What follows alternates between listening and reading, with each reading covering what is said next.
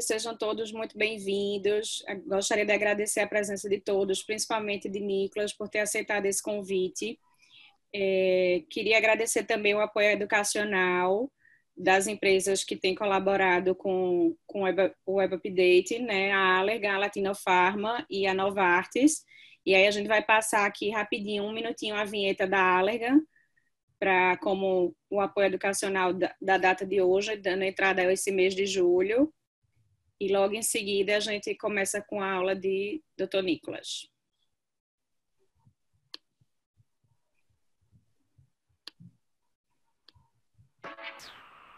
A Abby causa um impacto notável na vida de milhões de pessoas.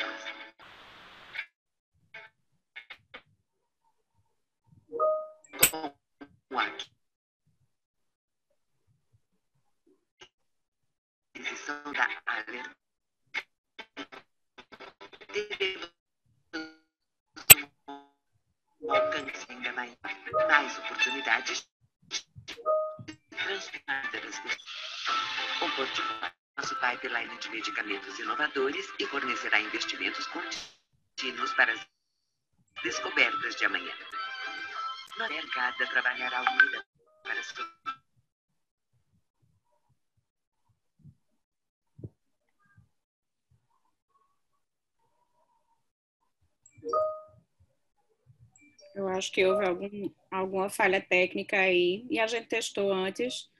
Mas, enfim, vamos dar início. É, Bernardo quis, quiser fazer a apresentação do doutor Nicolas e aí no final a gente passa a vinheta novamente. Rapaz, eu acho que Nicolas dispensa a apresentação.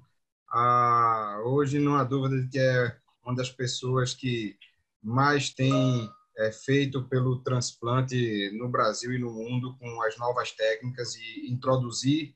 E não só, ah, acho que tem um fator bem importante que a gente observa toda vez que a gente encontra com Nicolas, é que ah, não é absorver o conhecimento para si e sempre na vontade de passar. Então, hoje a gente deve muito, inclusive, a ele e ao pessoal do Boys, porque hoje a gente faz endotelial, porque a gente foi lá, conhecer lá o serviço, fazer todos os wet labs que existia no, no que é um evento que eu recomendo muito, né? e, e, e foi uma mudança de paradigmas para a gente aqui. Né? Então, ah, Nicolas, muito obrigado aí pelo, pelo seu tempo ah, e te agradecer mesmo por estar dividindo aí o conhecimento aqui hoje com a gente. E pode ficar à vontade, você está em casa. Bom, boa noite. Obrigado, Bernardo. Obrigado, Edilano. Obrigado a todos aí o convite. É um prazer. Né? A gente está junto aqui nessa reunião, né? apesar da distância, tudo é muito bom a gente poder né, continuar se encontrando, mesmo que seja de forma virtual. E eu vou compartilhar minha tela aqui, então. Eu vou falar um pouquinho hoje de como obter sucesso nos transplantes de córnea. Tá? Estão conseguindo ver aí? Sim. Ótimo. Perfeito. Tá, então eu vou falar um pouquinho de como obter sucesso nos transplantes de córnea. E eu não tenho nenhum conflito de interesse aí relacionado a essa apresentação. Né? Então, o transplante de córnea é, é uma cirurgia que é realizada para substituir o tecido corneano anormal do paciente, se estiver causando alguma baixa visual, por um tecido corneano doado saudável. Né? E o transplante de córnea ele pode ser chamado também de ceratoplastia. Tá? É um sinônimo aí do transplante de córnea. Então, o transplante de córnea ele pode ser classificado de acordo com a função desse transplante. Né? Então, se o principal objetivo do transplante é restaurar a visão de um paciente, a gente fala que é um transplante óptico. Se o principal objetivo desse transplante for restaurar ou manter a integridade do globo ocular, como numa perfuração, por exemplo, a gente chama de transplante tectônico. Se o principal objetivo é tratar uma ceratite infecciosa, por exemplo, uma úlcera de córnea que está tratando, já tentou de tudo que é jeito tratar clinicamente e ela continua piorando, piorando e de repente ela está chegando no limbo, quase indo para a esclera. Né? Você pode indicar um transplante de córnea terapêutico para tratar uma ceratite infecciosa. E quando o objetivo é melhorar a estética, né, apesar de raramente ser indicado, né, hoje em dia a gente tem lente cosmética, tatuagem de córnea, tem várias coisas que a gente pode fazer para melhorar a estética, né, antes de um transplante só para isso. Mas se o principal objetivo for esse, você pode indicar um transplante de córnea cosmético para melhorar a estética do paciente. Tá? Também é um, um dos tipos de transplante. E ele pode ser classificado também de acordo com o tecido que você está substituindo. Então a gente fala transplante de córnea penetrante, quando a gente substitui todas as camadas da córnea. Né? Aqui tem um esqueminha de uma publicação do Donald Tan, lá de Singapura, que é bem famosa, esse esqueminha. Né? Então aqui quando substitui todas as camadas é o penetrante. A gente pode fazer o transplante lamelar anterior, que pode ser superficial, quando você substitui no 50% da espessura da córnea, ou profundo, quando você substitui aí de 80% a 90% da espessura da córnea. E você tem o transplante lamelar posterior ou transplante endotelial, quando você substitui o endotélio doente. Daí tem alguns, algumas técnicas que levam estroma junto e outras que levam só DCM endotélio ou a camada pré-DCM junto. A gente vai explicar com mais detalhes aí um pouquinho mais para frente.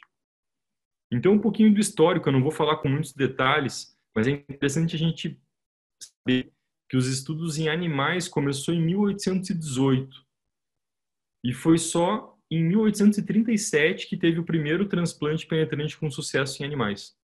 Mas apesar disso, o transplante lamelar em animais foi feito só em 1888 em humanos foi só em 1905 que a gente teve o primeiro transplante com sucesso em humanos. Então olha como era lento as coisas naquela época. Né? Imagine, levou aqui praticamente 70 anos para você sair de um transplante em animais com sucesso para ir para humanos, né? E foi o Edward Zir, né, que fez esse primeiro transplante humanos com sucesso e foi um transplante penetrante. E como foi um penetrante o primeiro com sucesso e por causa dos instrumentais e tecnologia na época, o século passado inteiro foi tomado por transplante penetrante. Né? Na década de 50, o Barraquet ele conseguiu descrever técnicas de dissecção lamelar tanto anterior quanto posterior, mas não foi muito desenvolvido na época. Né? Ele mais descreveu do que realizou e publicou casos. Né? Ele descreveu muita coisa, né? desde cirurgia refrativa, transplante, ele descreveu aí quase tudo que a gente faz na, na era moderna. Ele acabou descrevendo já na década de 50. E o transplante lamelar ele começou a ganhar espaço mesmo na década de 80, quando o Eduardo Aquila ele publicou utilizar ar para fazer DALC, né, que culminou aí com a técnica de Big Bubble publicada em 2002 pelo Amor. E o transplante endotelial, apesar de ter algumas descrições de técnica, tem um caso publicado em 56 com sucesso, um caso só, mas assim, ele começou a ganhar espaço mesmo em 98, quando o Melis, né, descreveu aí a maneira de fazer endotelial sem precisar suturar enxerto. Né? Então, ele que desenvolveu aí praticamente tudo de endotelial que a gente acaba fazendo hoje. Tá? Então, isso aqui é só um resuminho, né, que é interessante a gente saber um pouco antes de falar das técnicas. Então, o transplante penetrante substitui todas as camadas da córnea, então é indicado quando você tem alterações de todas as camadas. Lembrar que para indicar é qualquer alteração que leve uma baixa visão, né? Mas é importante entender que não é qualquer baixa visão. Então, um paciente com 20/30, 20/40, corrigido com óculos ou lente, a gente não vai indicar o transplante penetrante, né? Porque o transplante penetrante não é uma cirurgia perfeita que vai devolver uma córnea perfeita com 20/20 para todo mundo, né? Então, a gente só faz o penetrante quando a visão está pior que 20/60, né? 20/60 ou pior até. Né? E pode indicar em ceratocone, que esteja tudo acometido, bolhosa, distrofias, leucoma. Então, qualquer alteração que todas as, as camadas da córnea estejam é, acometidas. E o transplante penetrante é muito importante entender como é o pós-operatório do transplante penetrante, o que esperar de um pós-operatório.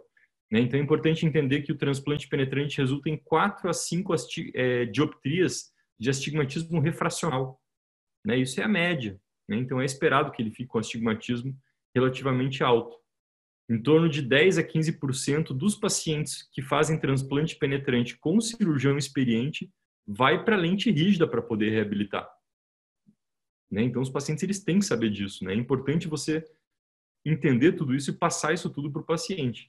Né? Por quê? Porque muitos pacientes ficam com astigmatismo alto e irregular e vai precisar lente rígida para reabilitar. E ainda alguns desses pacientes não vão conseguir usar lente ou não vão conseguir adaptar lente e a gente vai precisar outros procedimentos refrativos, como implante de anel, topoplastia, fotoablação, para regularizar e diminuir o astigmatismo para poder reabilitar o paciente visualmente. E lembrar que o transplante penetrante vai muito ponto, né? Vai em torno de 16, 24 pontos, até 32, né? Em crianças, por exemplo. E a retirada dessas suturas, ela é seletiva e é lenta. E cada ponto que você tira, cada sutura que você vai tirando, vai mudando o astigmatismo, a metropia do paciente. Então, leva um tempo para você conseguir uma estabilidade refracional. Né? Em torno de um a dois anos para você conseguir reabilitar o paciente. Então, é lenta a reabilitação visual.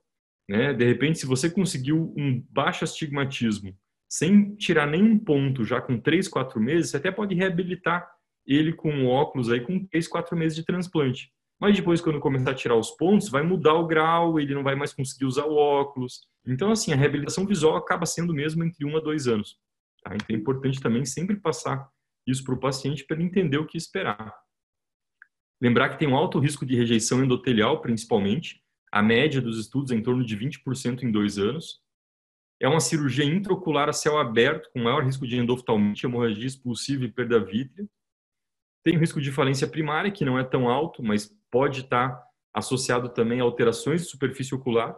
A gente trepando a 360 graus a córnea do paciente, diminui a sensibilidade, piora a superfície ocular, mais olho seco. É, a principal causa de falência primária no primeiro ano de pós-operatório são alterações da superfície ocular.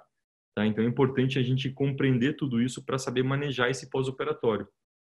Pode ter uma falência secundária por perda endotelial, problemas de superfície, e isso é super importante para o resto da vida do paciente. Se ele fizer um penetrante, ele vai ter um globo ocular menos resistente a trauma. E já tem estudos mostrando que em torno de 6% dos pacientes pós-transplante penetrante vão ter algum tipo de trauma em 10 anos, e a metade desses pacientes vai ficar com visão de movimento de mão ou pior. Então, é 3% dos pacientes com irreversível pós-trauma em 10 anos. Né? Pega um paciente com ceratocone de 18, 20 anos de idade, coloca aí mais 60 anos de vida para ele, imagine o risco que ele vai ter acumulado. Né? E isso, claro, além de tudo, é importante orientar o paciente, né? para ele evitar trauma, tomar todos os cuidados para o resto da vida. Né? Então, é bem importante a gente compreender tudo isso para passar para o paciente. E lembrar que essas complicações que podem acontecer não é um índice tão baixo, né? O Cornell Dunner Study chega a mostrar para a gente quase 40% de complicações. Isso aqui são precoces, aqui nem entra rejeição para a gente ter uma ideia. Tá? Então, é um índice de complicações relativamente alto no transplante penetrante mesmo. Então, no pré-operatório, para a gente ter um sucesso no transplante penetrante, o sucesso do transplante penetrante ele vai começar na avaliação pré-operatória. Então, é importante a gente compreender a doença corneana, né? então, saber se é um leucoma, por exemplo, que fazendo um transplante, o paciente não vai ter recidivo ou é uma distrofia, né? que de repente você faz um transplante e depois de 5, 6, 7 anos pode recidivar. Né? Então, é importante você compreender a doença que você está lidando e passar isso para o paciente também. É importante avaliar a real necessidade do transplante e melhora na qualidade de vida do paciente, porque um transplante você vai mudar completamente a vida desse paciente, ele vai ter que ficar um tempo, né, um bom tempo cuidando do pós-operatório, usando colírios, então, de repente ele enxerga, tem visão perfeita de um olho. Será que ele precisa mesmo transplante de córnea? Né? E também avaliar a expectativa do paciente e colocar ele na expectativa real. De repente ele está achando que ele vai fazer um transplante de córnea e com uma semana ele vai estar com visão perfeita sem óculos, né? E não é essa a realidade. Então a gente tem que explicar tudo para o paciente, como que é o pós-operatório, as possíveis complicações e é importante isso para ele saber o que esperar, né? Para ele não ficar chateado com você se se ele não tiver aquele resultado que ele imaginava que seria. Então é importante sempre informar a necessidade do segmento prolongado, a retirada dos pontos que é demorada, as complicações que podem acontecer, a reabilitação visual que é lenta, as medicações, colírios necessários, efeitos colaterais. Né? Então, é muito importante orientar tudo isso para o paciente. Né? Às vezes, você faz uma cirurgia perfeita e tem um resultado excelente, mas se você não orientou o paciente, não era o que ele esperava, você não vai ter sucesso, ele vai ficar chateado com você. Ele vai ficar insatisfeito porque ele esperava uma outra coisa. Então, é muito importante a correta orientação desses pacientes. Também é importante uma história completa, né? avaliar a possibilidade de ambliopia, doenças oculares prévias, comorbidades oculares que impeçam a adequada reabilitação visual, né? que não adianta fazer um transplante que anatomicamente fique perfeito, mas ele não tem né, um potencial visual, tem alguma alteração retiniana que ele não consegue ter uma boa visão. Né? Então é muito importante isso também. Sempre fazer exame oftalmológico completo, né, e ver se realmente a alteração da córnea ela é compatível né, com a alteração anatômica que você está encontrando, ver se esse paciente não tem um glaucoma ou uma inflamação que está sem controle, porque tudo isso tem que ser controlado antes da cirurgia. Né? Então, sempre estabilizar superfície ocular, qualquer processo inflamatório, inclusive alergias, e também ter um glaucoma controlado e pressão intraocular controlado antes da cirurgia. Porque se isso não tiver controlado, piora o prognóstico do transplante e vão influenciar também na decisão da indicação. Tá? E também, claro, uma avaliação clínica e risco cirúrgico adequado. Né? Você não vai colocar um paciente em risco de vida, às vezes, se ele enxerga bem de um olho, só precisa transplante de um outro olho, se ele tiver aí algum risco cirúrgico muito elevado. E quanto à técnica cirúrgica, né? então, para a gente ter sucesso no transplante penetrante, começa com uma avaliação pré-operatória e uma orientação pré-operatória adequada, mas também, claro, vai passar pela técnica cirúrgica adequada. Quanto à anestesia, a gente pode fazer com anestesia geral, pode ser feito com bloqueio retro ou peribulbar ou até com uma anestesia subtenoniana. Você pode fazer tópica com subtenoniana, se fizer uma subtenoniana adequada, claro, né? E o que é muito importante é evitar a pressão positiva, tá? Então isso é super importante, né? principalmente no bloqueio, né? Então você pode fazer posição anti-Trendelenburg, aquela massagem ocular ou balão, né? Aquele pezinho se você fez um bloqueio, sempre checar o blefarostato se ele não está apertando ali a pálpebra e fazendo aumentar a pressão intraocular no intraoperatório. E, se necessário, usar manitol, clonidina, o que você precisar. Mas, assim, antes de fazer a trepanação, primeira coisa, você vai começar a cirurgia, faz uma bidigital, vê se a pressão está adequada. Né? Porque se você fizer uma trepanação com a pressão intraocular elevada, pode levar aí expulsão de cristalino, vítreo ou até uma expulsiva Né? Então é bem importante avaliar bem isso antes de trepanar e começar a cirurgia.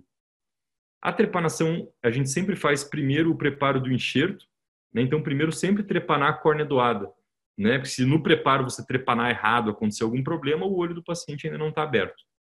A gente sempre mede o diâmetro vertical da córnea do paciente, que é o menor diâmetro, e diminui 3 para saber a trepanação do paciente, o tamanho da trepanação na córnea receptora, e a córnea doada a gente faz em torno de 0,25 a 1 milímetro maior, dependendo do caso. Né? Então, ceratocone, você vai fazer 0,25 de diferença, né? dependendo do caso que você precisa ampliar mais a câmera, você pode fazer meio, 0,75, e nos diâmetros muito grandes, né? aqueles transplantes tectônicos ou terapêuticos muito grandes, o ideal é fazer até um milímetro de diferença. Sempre centralizar na córnea clara, né, levemente nasal, né, que é onde acompanha o eixo visual. Tá? Então é importante também uma boa centralização e englobar toda a área cometida. Né? Então você está fazendo um transplante penetrante numa, numa ectasia, numa área afinada, sempre englobar toda a área afinada, porque o ideal é que a trepanação não fique numa área afinada para evitar ectasia da incisão no pós-operatório. É interessante fixação do globo ocular receptor com anel de Fleringa, né, ou McNeil, ou David Siebel, algum anel de fixação para prevenir colapso escleral, prolapso de íris cristalino e vítreo. Então, ele ajuda a manter o globo mais estável, principalmente nas crianças afásicos, pseudofásicos, nas tríplices e tectônicos. Né. Então, esses aqui são os, os casos de maior risco de colapso e prolapso, né? Então, são os casos que é praticamente obrigatório usar o fleringa. Né? De repente, no paciente com ceratocone, né, que ele é fásco, a intenção é manter fásco. Se for um cirurgião bem experiente, às vezes pode até fazer sem fleringa, né, que não vai ter esse risco aumentado. Né, então, a trepanação a gente pode fazer com trépanos manuais, trépanos a vácuo, pode usar o laser de fento segundo. A gente centraliza anatomicamente, né, levando um pouquinho para o eixo visual, né, então, como eu falei, um pouquinho mais nasal, né, mas não totalmente no eixo visual que fique muito próximo do limbo, se for muito desviado. Aqui a diferença, como eu falei, 0,25 a 0,75. A sutura pode ser com sutura simples, sutura contínua ou mista, de acordo com a preferência do cirurgião. A única coisa é evitar sutura contínua em casos que o risco de vascularização é maior, né, que você pode precisar retirar seletivamente, e a contínua você tem que tirar inteira. Aqui é um vídeo de um transplante, tá? Esse é um vídeo do Rafael, que é um ex-fellow nosso, que agora ele é um dos orientadores, então fixou com anel de fleringa, vai fazer a trepanação, já preparou a córnea doada. Aqui, se não me engano, é um transplante autólogo até que ele fez. Então, aqui fez a trepanação parcial, entrou na câmara anterior, paracentese, coloca viscoelástico para proteger as estruturas. É importante aqui é, tomar cuidado para, principalmente nesses casos, né, córnea totalmente opaca, não consegue ver a íris como que tá, se tem sinec ou não, né, e fazendo a excisão com cuidado para não cortar a íris sem querer, né? Você vê que tá, parece que tem umas sinéquias ali, né? Então é importante cuidar. Aí ele está fazendo a sinequiálise. Então o ideal é sempre reconstruir o segmento anterior o máximo que você puder. Então você tem que estar preparado para fazer sinequiálise, pupiloplastia, reposicionamento de lente, fixação de lente, às vezes se precisar. E aí você vai suturando a córnea, né? Aqui ele está usando pontos simples, né? Pontos bem radiais, né? Aqui o final da cirurgia. Então, é importante que, tecnicamente, você faça a sutura com uma boa coaptação, né, boa radialidade e boa tensão das suturas para evitar saída, degrau, evitar o astigmatismo alto e irregular. Então, a técnica cirúrgica adequada é importante. E o pós-operatório também é super importante para o sucesso no transplante penetrante.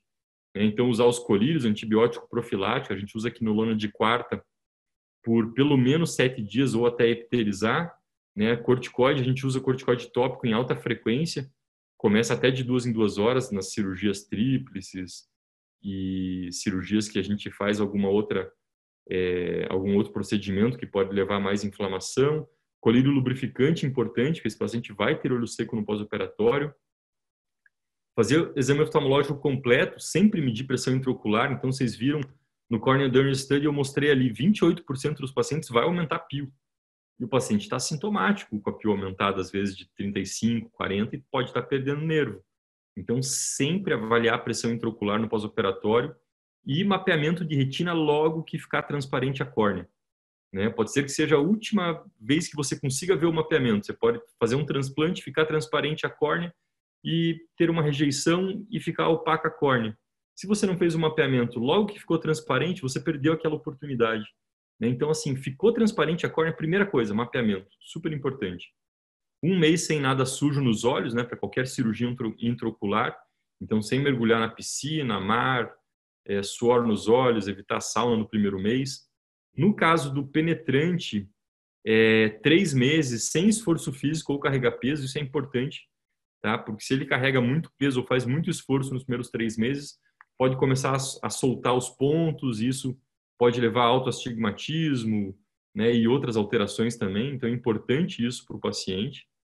A gente vai começar a retirada de pontos com três a quatro meses, se necessário, né? Pelo astigmatismo alto, a gente vai tirando a sutura seletivamente sempre no meridiano mais curvo para diminuir o astigmatismo.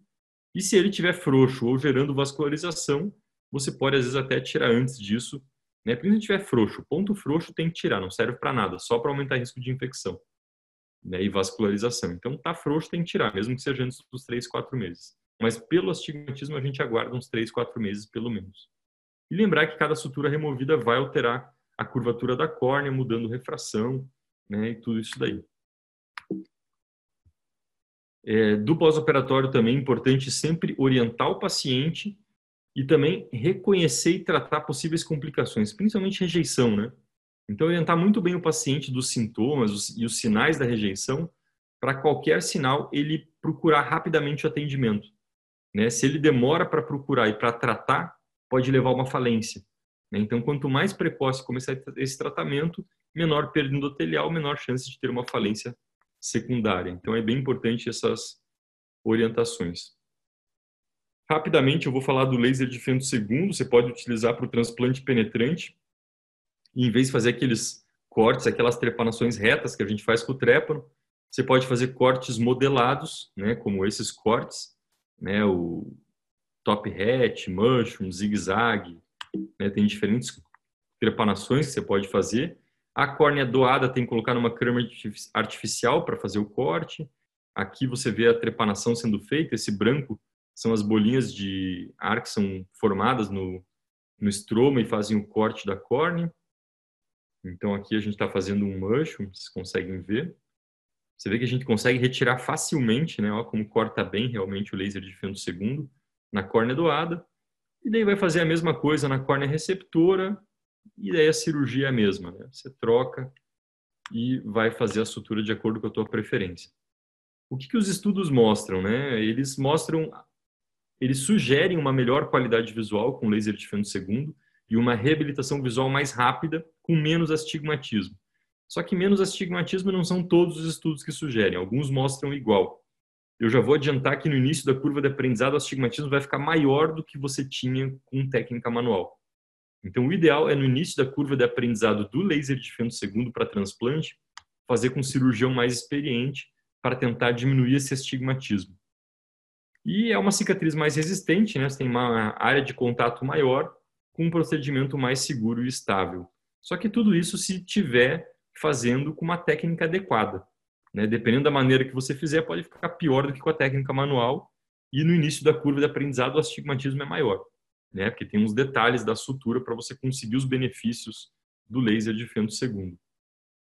Né? Então, para resumir o sucesso no transplante penetrante, né, ele pode ser indicado, ele é indicado quando a gente tem alterações de todas as camadas da córnea.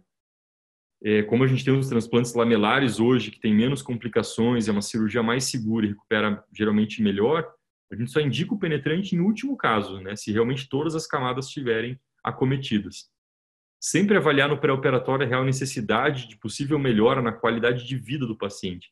Então, sempre é, raciocinar como um paciente na tua frente, não como um olho que está com uma córnea opaca que você tenha que fazer o transplante.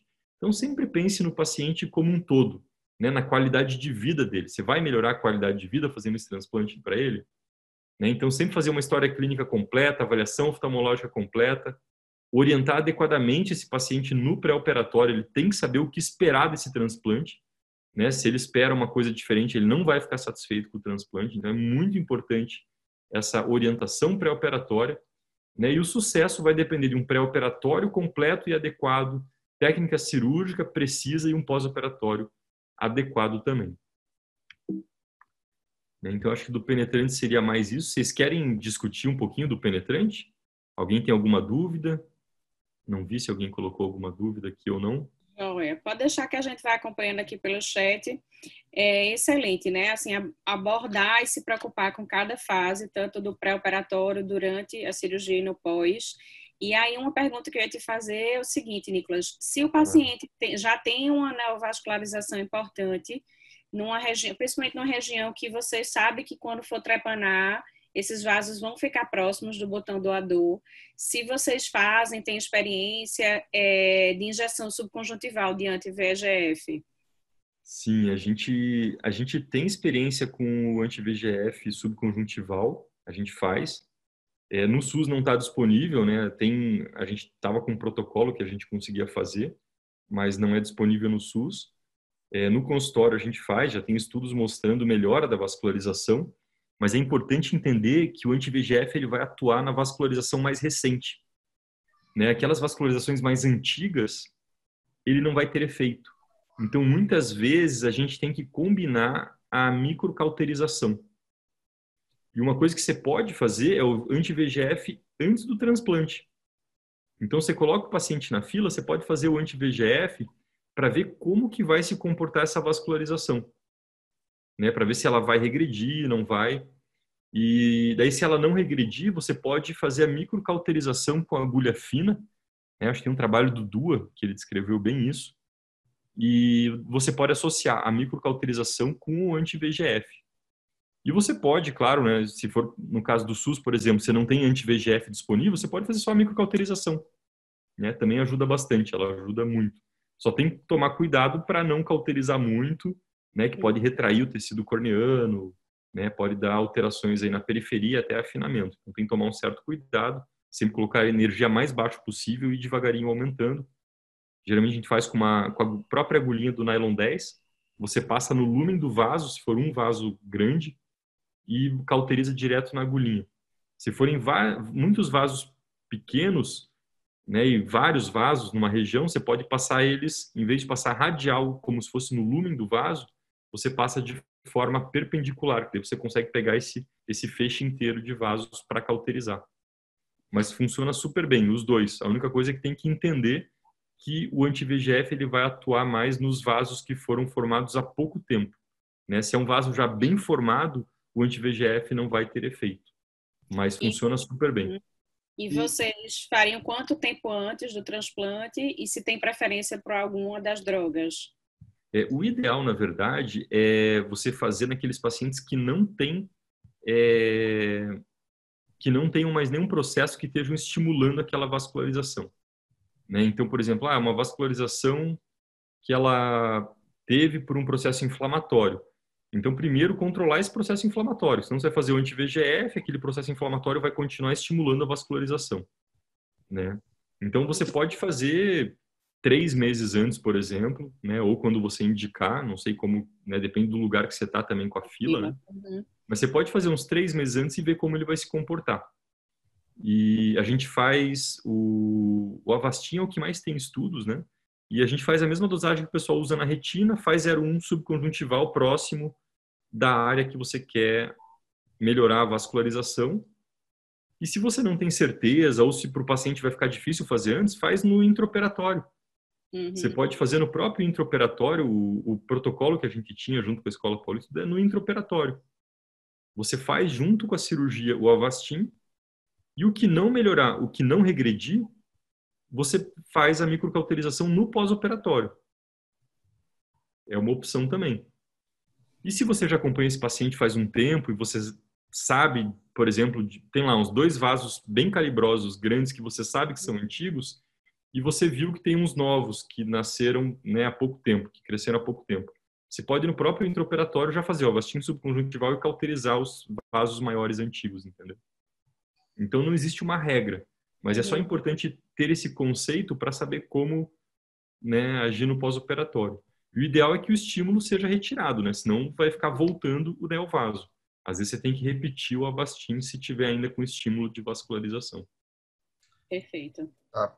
A gente tem algumas perguntas aqui, Nicolas. Uma é sobre, é sobre sutura. Acho que já aborda de uma forma geral penetrante, acho que talvez o lamelar anterior. Algo também. Tu costuma tirar todas as suturas e quando tu inicia e, e, se tu tira, quando é que tu tira todas elas? Sim, é isso é super controverso, né? E eu acho que cada serviço aí faz de uma maneira. O que, que a gente faz? A gente só vai retirar a sutura se tiver, se tiver frouxo, tem que tirar na hora, independente do tempo de pós-operatório. Ponto frouxo é igual a infecção e vascularização. Então tá frouxo, não tá fazendo mais efeito nenhum, só pode dar complicação. Então tira. Afrouxou, tira. Agora a retirada, de acordo com o astigmatismo, a gente começa com 3 a 4 meses. Se for um astigmatismo mais alto, se for um astigmatismo mais baixo, a gente vai deixando para 6 meses, 9 meses, dependendo de como está a qualidade visual do paciente. Então, assim, por exemplo, deu 3, 4 meses de pós-operatório. O paciente com astigmatismo baixo e boa visão com refração, eu passo óculos. Ou, de repente, até adaptar lente se ele tiver uma anisometropia. E deixa ele com todos os pontos e reabilita ele. Mas eu explico para ele que em algum momento a gente vai ter que tirar os pontos. Por quê? Tem gente que não tira nunca, que deixa lá. Mas a gente prefere tirar quando o ponto começa a sofrer hidrólise. E isso varia de acordo com cada paciente, de inflamação pós-operatória também, mas em torno de um, um, ano e meio a dois, o ponto ele começa a ficar mais fininho. Né? Você vai vendo que ele vai ficando mais fino, que é o que a gente chama de hidrólise. E se o, os pontos começarem a sofrer muita hidrólise, é quando eles começam a estourar. E se ele começar a estourar e você não está acompanhando o paciente tão de perto, porque já passou um ano e meio do pós-operatório, esse ponto estourado tem mais risco de infecção, de vascularização, e uma hora ele vai começar a perder o efeito e vai induzir esse estigmatismo. Então, quando começa a sofrer hidrólise, a gente prefere tirar para evitar essas complicações. Principalmente porque a gente tem muito paciente de fora do estado, de outros lugares do país, e eles acabam perdendo acompanhamento depois de um ano e meio. Né? Então, imagina um paciente super longe, né, e começa a estourar ponto, estourar ponto, vascularizar, infecção, né? então a gente não quer isso. Então a gente deixa os pontos até começar a sofrer hidrólise e quando começa a sofrer hidrólise a gente vai tirando esses pontos de uma forma seletiva para evitar aumentar muito o astigmatismo. A gente explica para o paciente, né, ó, vamos tirar os pontos para evitar que eles comecem a estourar, sofrer hidrólise e com isso poder infeccionar e vascularizar. Vai piorar o teu grau provavelmente, mas depois a gente corrige, né? Mas o importante é realmente evitar essas complicações. E então, tem alguma dica, Nicolas, quando a gente vai tirar aquele pontinho que fica aquele cotoco só para fora ali, que só faz a, a deixar o epitélio do lado de fora. Como é que tu resolve quando chega numa, numa situação feita essa? Existe alguma coisa, algum IAG laser, que às vezes o pessoal do glaucoma tira ponto com IAG, né? Dá um tiro de IAG, alguma coisa nesse sentido. Sim. É, na verdade, assim, se você der um tiro, um, um, pedaço da sutura vai acabar ficando lá dentro ainda, né? Por mais que você consiga dar um tiro para fechar o epitélio, um pedaço fica, né? Então, às vezes, o que a gente faz é levar na pequena cirurgia mesmo. Daí você dá uma desepitelizada, abre um pouquinho ali aquele estroma só na entradinha e puxa com uma pinça. Né? Daí aquilo ali cicatriza e fecha. Né? Porque eu sempre tento tirar a sutura inteira sempre que possível. Né? Para evitar hidrólise, que pode aumentar risco de inflamação, vascularização. Perfeito. vamos embora. Vamos. Vamos, vamos seguir, que aí a gente vai continuando com as perguntas mais adiante. Quem tiver ah, pergunta pode ir fazendo aí no chat e depois no final a gente complementa. Perfeito. Bom, falar um pouquinho então agora das ceratoplastias lamelares. Então a gente tem lamelar anterior, que tem o transplante lamelar anterior superficial e profundo, e os endoteliais. Então o lamelar anterior profundo é quando a gente transplanta de 80 a 90% da espessura corneana.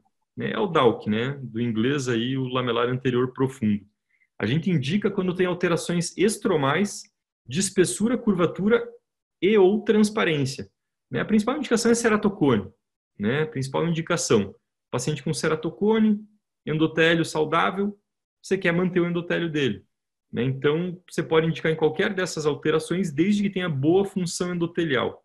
Antigamente, a gente falava em ter uma membrana de DCM íntegra. Né? Então, paciente que tinha uma cicatriz de hidrópsia, a gente fazia penetrante. Hoje, se o paciente tiver uma cicatriz de hidrópsia que não tiver no eixo visual, e se ele tiver uma boa função endotelial, a gente mantém DALC mesmo com a cicatriz de hidrópsia.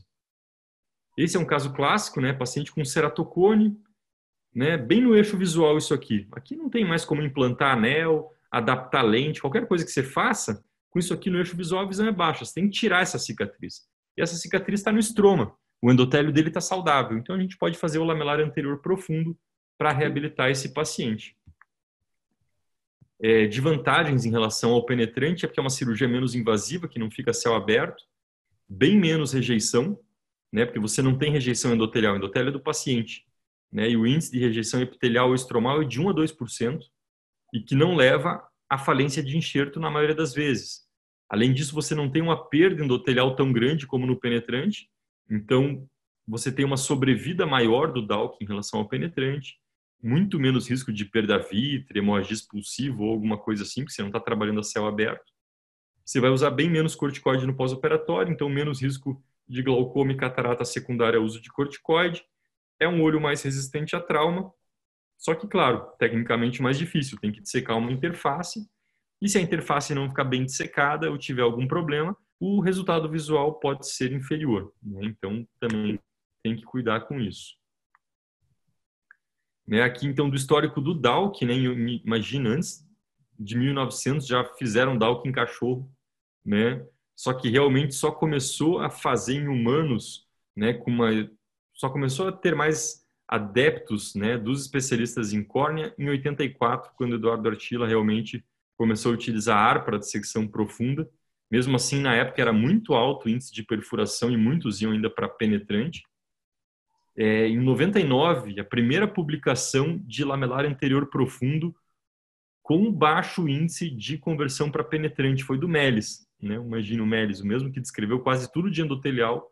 Ele tem uma técnica fantástica de que é uma técnica manual sem injetar bolha de ar, que você usa ADCM como um reflexo em espelho. Então, você coloca uma bolha de ar na câmara anterior e com essas espátulas você consegue ver a distância que você está dissecando da DCM, para saber se você está deixando muito estroma residual ou não. Né? Então, essa técnica é fantástica para quando você quer dissecar manualmente. Né? Às vezes tem uma cicatriz de hidrópsia muito grande, que se você injetar a bolha pode rasgar tudo. Essa é a minha técnica de eleição para dissecção manual. Ela é muito é, ela é muito controlada, porque você está vendo aonde está a DCM. Né? Então, nesse estudo de 99, o Melis mostrou uma profundidade média de dissecção de 95%. Né? Então, realmente, ele deixa bem profundo. Né? Olha aqui, aqui ele dissecou na DCM, né? como se fosse um Big Bubble aqui, praticamente. Né? Então, é possível, realmente, com essa técnica, conseguir dissecar bem, bem profundo mesmo. E em 2002 foi descrito pelo Emer a técnica do Big Bubble, que é o que a gente usa hoje em dia, o que a grande maioria usa de técnica, algumas modificações, né? tem várias modificações da técnica. E ele descreveu como uma técnica rápida, segura e mais fácil, com injeção de ar profunda, forma uma bolha de ar grande entre a DCM e o estroma profundo. Hoje a gente sabe que, na verdade, a bolha de ar se forma, na maioria das vezes, entre a camada pré-DCM, ou a DUA, né? Então, essa é uma bolha tipo 1, eu vou explicar melhor, mas a bolha tipo 1 é a que tem as bordas mais esbranquiçadas, começa a formar no centro, é essa bolha que a gente quer que engloba duas junto e fica mais resistente, com menos risco de perfurar, que é essa daqui. Então, a ideia é você retirar todo o estroma residual para expor a DCM ou a pré-DCM, e o resto da cirurgia é igual um penetrante, né? Você continua igual um penetrante. Esse é um vídeo é, do estudo do Emor, em, teve um ano que eu dei uma aula num curso junto com ele, ele me cedeu esse vídeo. Então, trepanação parcial, sem penetrar, claro, com uma agulhinha de insulina, ele injetava a bolha de ar lá no estroma profundo para formar uma bolha grande, ó, tá vendo? Foi uma Big Bubble tipo 1, que começou no centro, tem as bordas esbranquiçadas. Depois disso, você vai tirar o estroma residual, então você tem a opção de fazer essa ceratectomia ou não, tem cirurgiões que não fazem. Daí você vai acessar a bolha, olha interessante a maneira que ele acessava a bolha na época, né? Direto com uma com um bisturi, né, com uma 15 graus. E daí você vai usar um instrumento para proteger a DCM embaixo ou a pré-DCM para ir fazendo a excisão desse estroma residual, né, como ele está fazendo aqui. Então aqui ele já expôs a camada pré-DCM. Né? Se, você, se fosse aqui só DCM com esse tanto de tração, já tinha rasgado. Né? Então, a bolha tipo 2 é super perigosa. mas aqui a bolha tipo 1 com a camada pré-DCM é tranquila. E depois coloca a córnea e sutura de acordo com a preferência do cirurgião, né? Então aqui a publicação do Emor de Big Bubble foi com 181 olhos de Big Bubble, isso naquela época foi realmente incrível, né?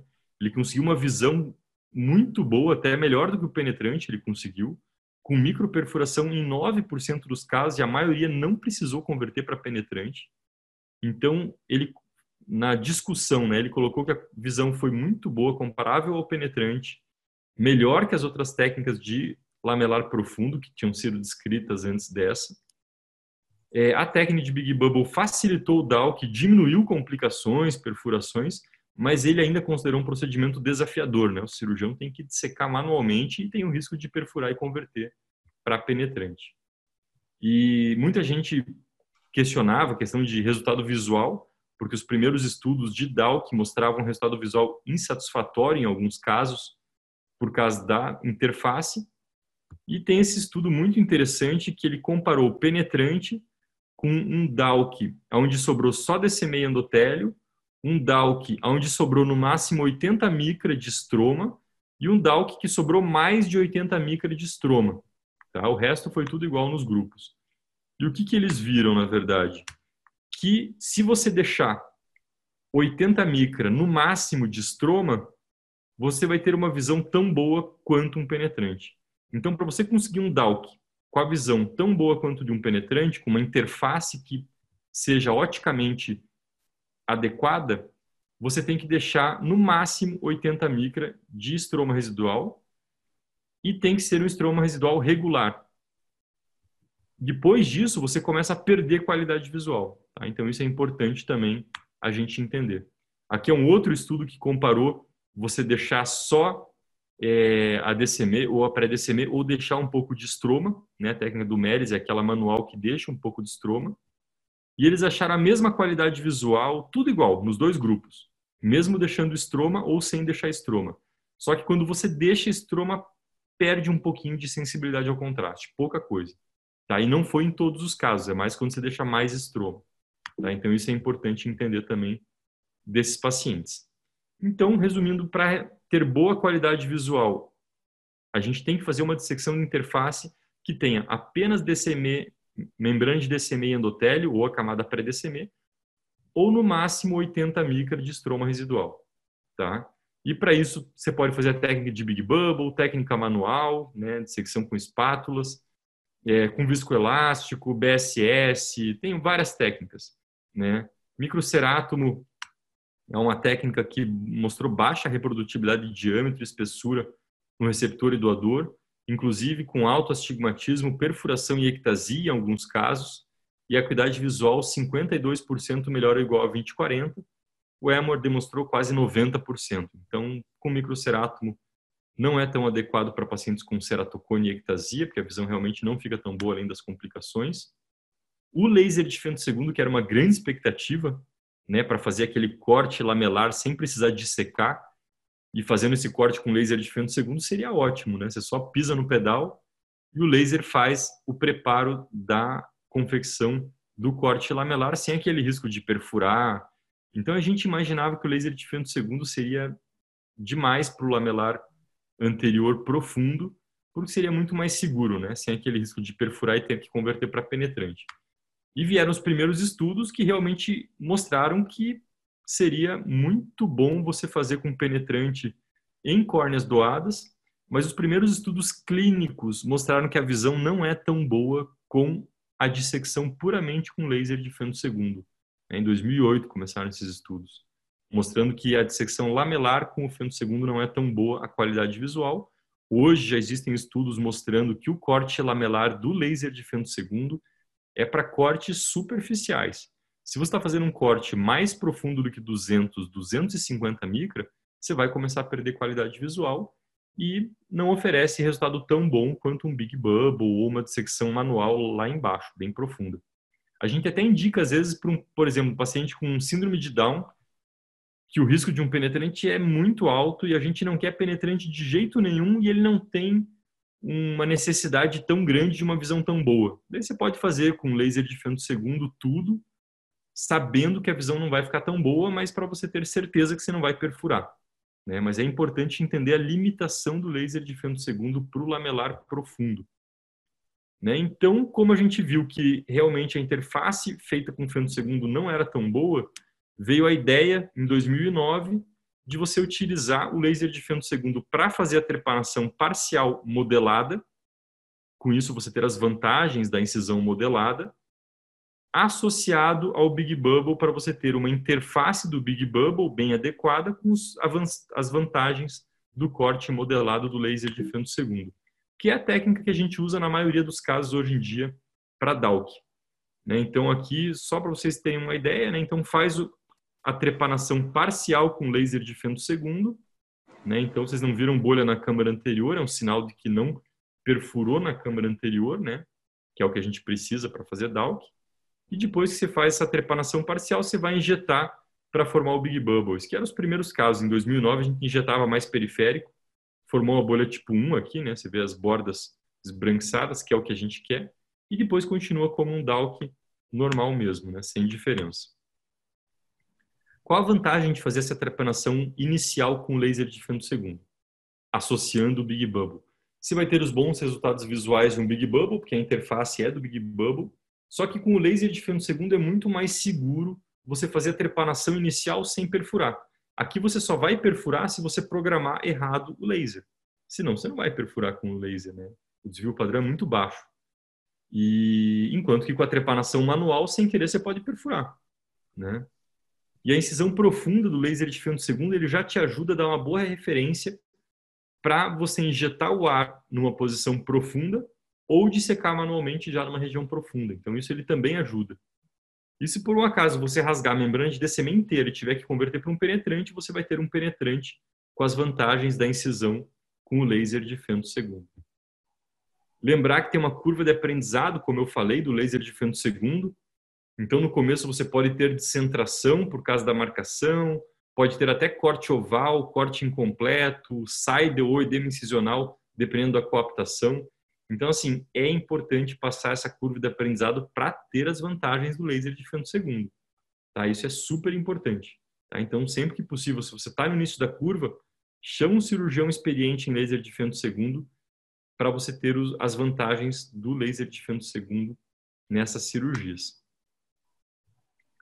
É, além disso, né, para ter sucesso no DALC em relação à técnica cirúrgica, Hoje em dia tem sido descritas variações do Big Bubble para melhorar o índice de sucesso. Uma delas é por um amigo nosso, né, o Ramon, aí os Ganem, eles descreveram o Pac Bubble.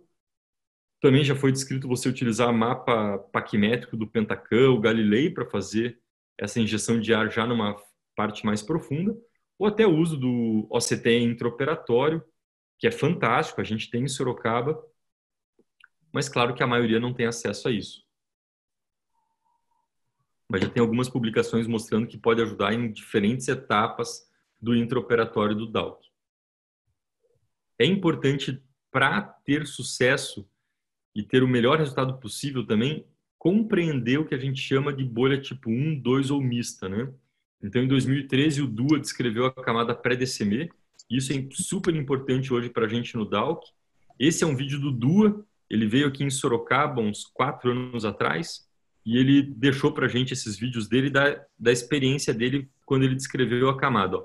Então a bolha começou a formar no centro e ela é uma bolha que ela não vai até a periferia, ela para em no máximo 7, 7,5 e tem as bordas esbranquiçadas. Essa é uma bolha de ar que ela está separando de um lado o endotélio, membrana de DCM e a camada pré-DCM, que é a camada de Dua, separando do estroma. E aqui uma bolha tipo 2, que é uma bolha que ela vai começar a formar na periferia, ela vai começar a formar aqui, se não me engano. Ó, bem na periferia ela começa a formar, ela é grande e ela tem as bordas transparentes. Essa é uma bolha que ela dissecou a camada pré-DCM da DCM. Então aqui você deixou só DCM e endotélio. E do outro lado, a camada pré-DCM ficou grudada no estroma. Que essa é a bolha que a gente não quer no DALC. Por quê? Porque a DCM é muito frágil, qualquer coisinha ela rasga, enquanto que a camada pré-DCM é bem resistente. Então, no DAO que a gente quer a bolha tipo 1, que ela é mais resistente, para ter menos risco de perfurar e converter para um penetrante. Aqui é só um vídeo bem interessante, que é um vídeo que prova anatomicamente que a camada pré-DCM existe. Então aqui foi uma bolha tipo 1, ou seja, ele tem aqui na bolha, para cima da bolha, DCM e endotélio, com a camada pré-DCM. E o que, que ele fez? Ele está puxando aqui a DCM e endotélio. Ele está tirando fora, ele está fazendo um stripping, tirando fora a DCM e endotélio. E mesmo retirando a DCM e endotélio, a bolha não desinfla, ela não se perde. Por quê? Porque a camada pré-DCM consegue manter a bolha. Né? Então aqui você tem só a pré-DCM, é uma prova cirúrgica de que a camada existe mesmo. Né? Então tem uma espessura aí de 10 micra cada uma. E realmente foi muito polêmico e contestado. Né? Saíram várias publicações aí depois da publicação do Dua, né? contestando. Foi bem polêmico mesmo. Né? E, mas o que é interessante é que o Dua conseguiu responder todas as contestações que foram feitas, tá? E foi publicado isso com carta ao editor, tudo bem interessante. Né? Só para vocês terem uma ideia aqui, as principais, é, os principais questionamentos, primeiro foi o nome, né? E muita gente fala, poxa, mas ele colocou o nome dele, camada de Dua, tal. Mas na verdade, olha a publicação dele, o título da publicação, camada pré-DCM. Ele colocou entre parênteses Dua. E por que, que ele colocou entre parênteses? Porque até hoje existem grupos que defendem epônimo, porque esses, é, porque o epônimo ele fala um pouco do histórico e de como surgiu, né, essa estrutura, o descobrimento dessa estrutura. Então, alguns estudiosos eles defendem o uso. Por isso que o Dua deixou entre parênteses aqui, né? Porque alguns para tentar agradar todo mundo, né? Então foi mais ou menos isso que ele quis dizer. Né? Mas o nome mesmo é camada pré-DCM, já que a orientação mais atual é evitar epônimos. E ele colocou o nome camada pré-DCM, está aqui. É, muitos falavam que já tinham sido descritas, né? E realmente já foi descrito alguma coisa da parte posterior do estroma ser diferente. Mas não que era uma camada diferente. Né? Na verdade, a maioria dos, quer dizer, a maioria não, todos os autores que descreveram alguma coisa parecida eles descreveram ou como um estroma residual que ficava aderido na DCM e não como uma outra camada, ou eles descreviam como uma parte do estroma que era um pouco mais densa e que estava lá, mas ninguém tinha falado de uma camada nova e ninguém tinha analisado histologicamente como uma camada nova.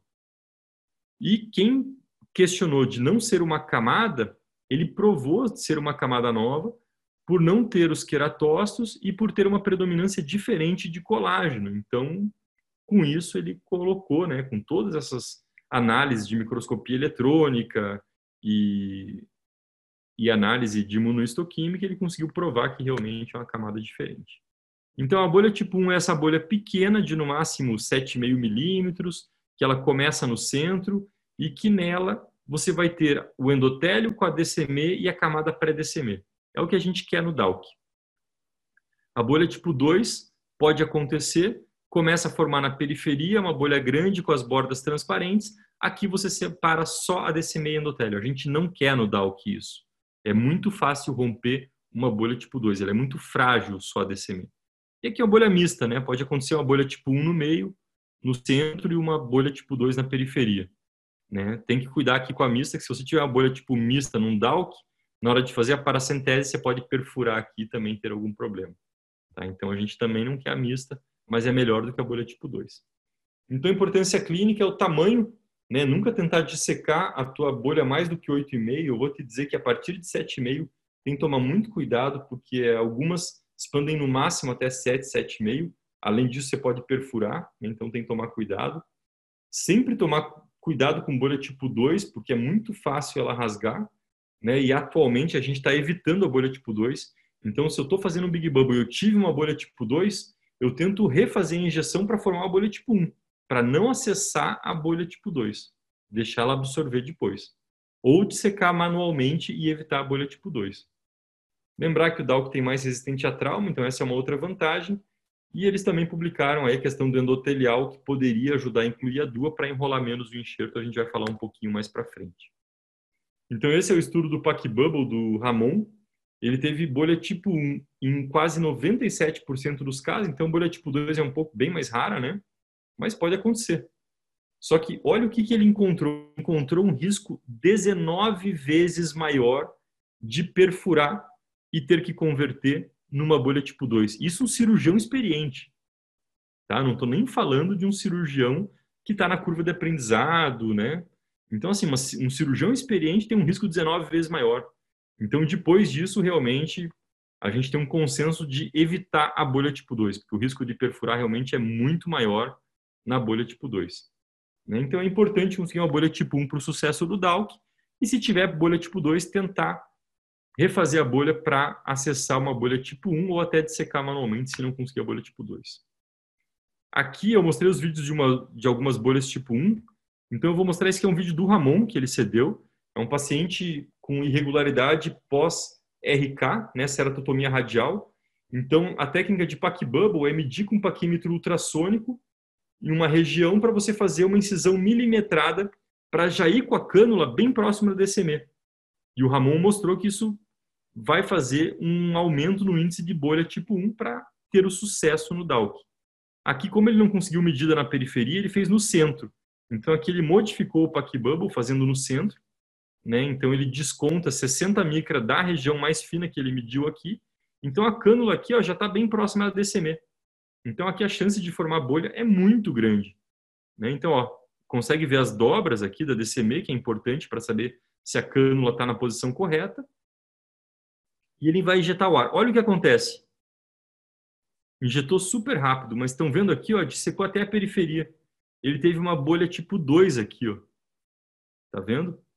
Então ele está vendo que as bolhas na câmara anterior empurrou para o lado, é uma bolha tipo 2. Então ele vai fazer uma ceratectomia. Só que na época, né, isso aqui são os vídeos da técnica dele, né, do estudo.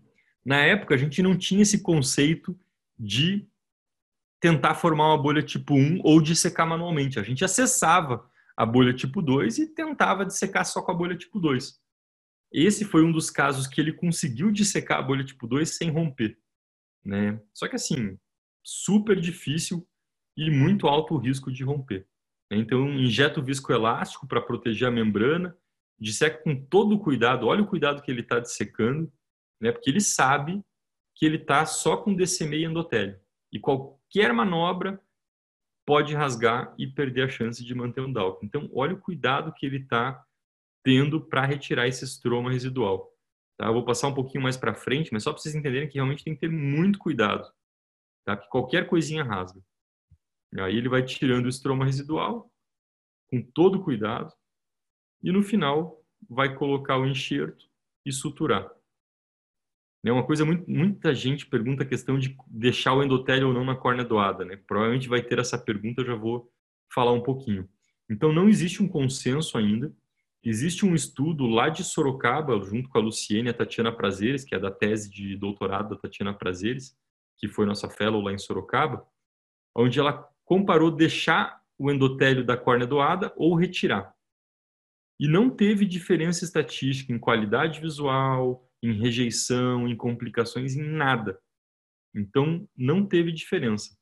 Como não teve diferença, é, a gente acabou sempre deixando o endotélio na córnea doada para, se você tiver uma câmara dupla no pós-operatório, você poder retirar a DCM do paciente e a córnea doada ainda vai ter um outro endotélio para não precisar um retransplante. Mas o que a gente está observando nos últimos cinco anos é que a dupla câmera ela se forma justamente porque você deixa desse meio endotélio. Quer dizer, você está deixando desse meio endotélio para manejar uma complicação se acontecer, mas essa complicação acontece porque você deixou desse meio endotélio. Não, estudo, não existem estudos ainda provando isso, isso é um conceito que a gente está tendo, e isso principalmente pela nossa experiência em DMEC, porque a gente sabe que no DMEC, se você deixa DCM com DCM, o risco de descolar é maior. Então, atualmente, a gente está tirando a descimento endotélio da córnea doada e a gente está vendo uma diminuição da formação de dupla câmara muito importante. Tá? E agora a gente está com um estudo prospectivo, randomizado, para tentar é, conseguir essa resposta. Né? Então, dos pacientes que perfuram, a gente vai fazer prospectivo randomizado, deixar ou não a descimento endotélio, para ver se vai ter diferença estatística na formação de dupla câmara e além disso, quando você deixa desse meio endotélio e você retira a dupla câmara, esse endotélio geralmente já foi muito traumatizado. A gente está tendo muitos pacientes que a gente faz a retirada da dupla DCM e eles evoluem com falência do mesmo jeito. Então, acaba tendo um processo, um procedimento cirúrgico a mais para esse paciente e muitas vezes com uma sobrevida mais baixa. Então, por isso que a gente está uhum. tirando a DCM endotélio atualmente dos pacientes no DALC. Quanto ao pós-operatório, também super importante para o sucesso no DALC, né? Então, a retirada das suturas, tudo igual ao penetrante, não muda nada por ser lamelar anterior profundo. A reabilitação também, tudo igual.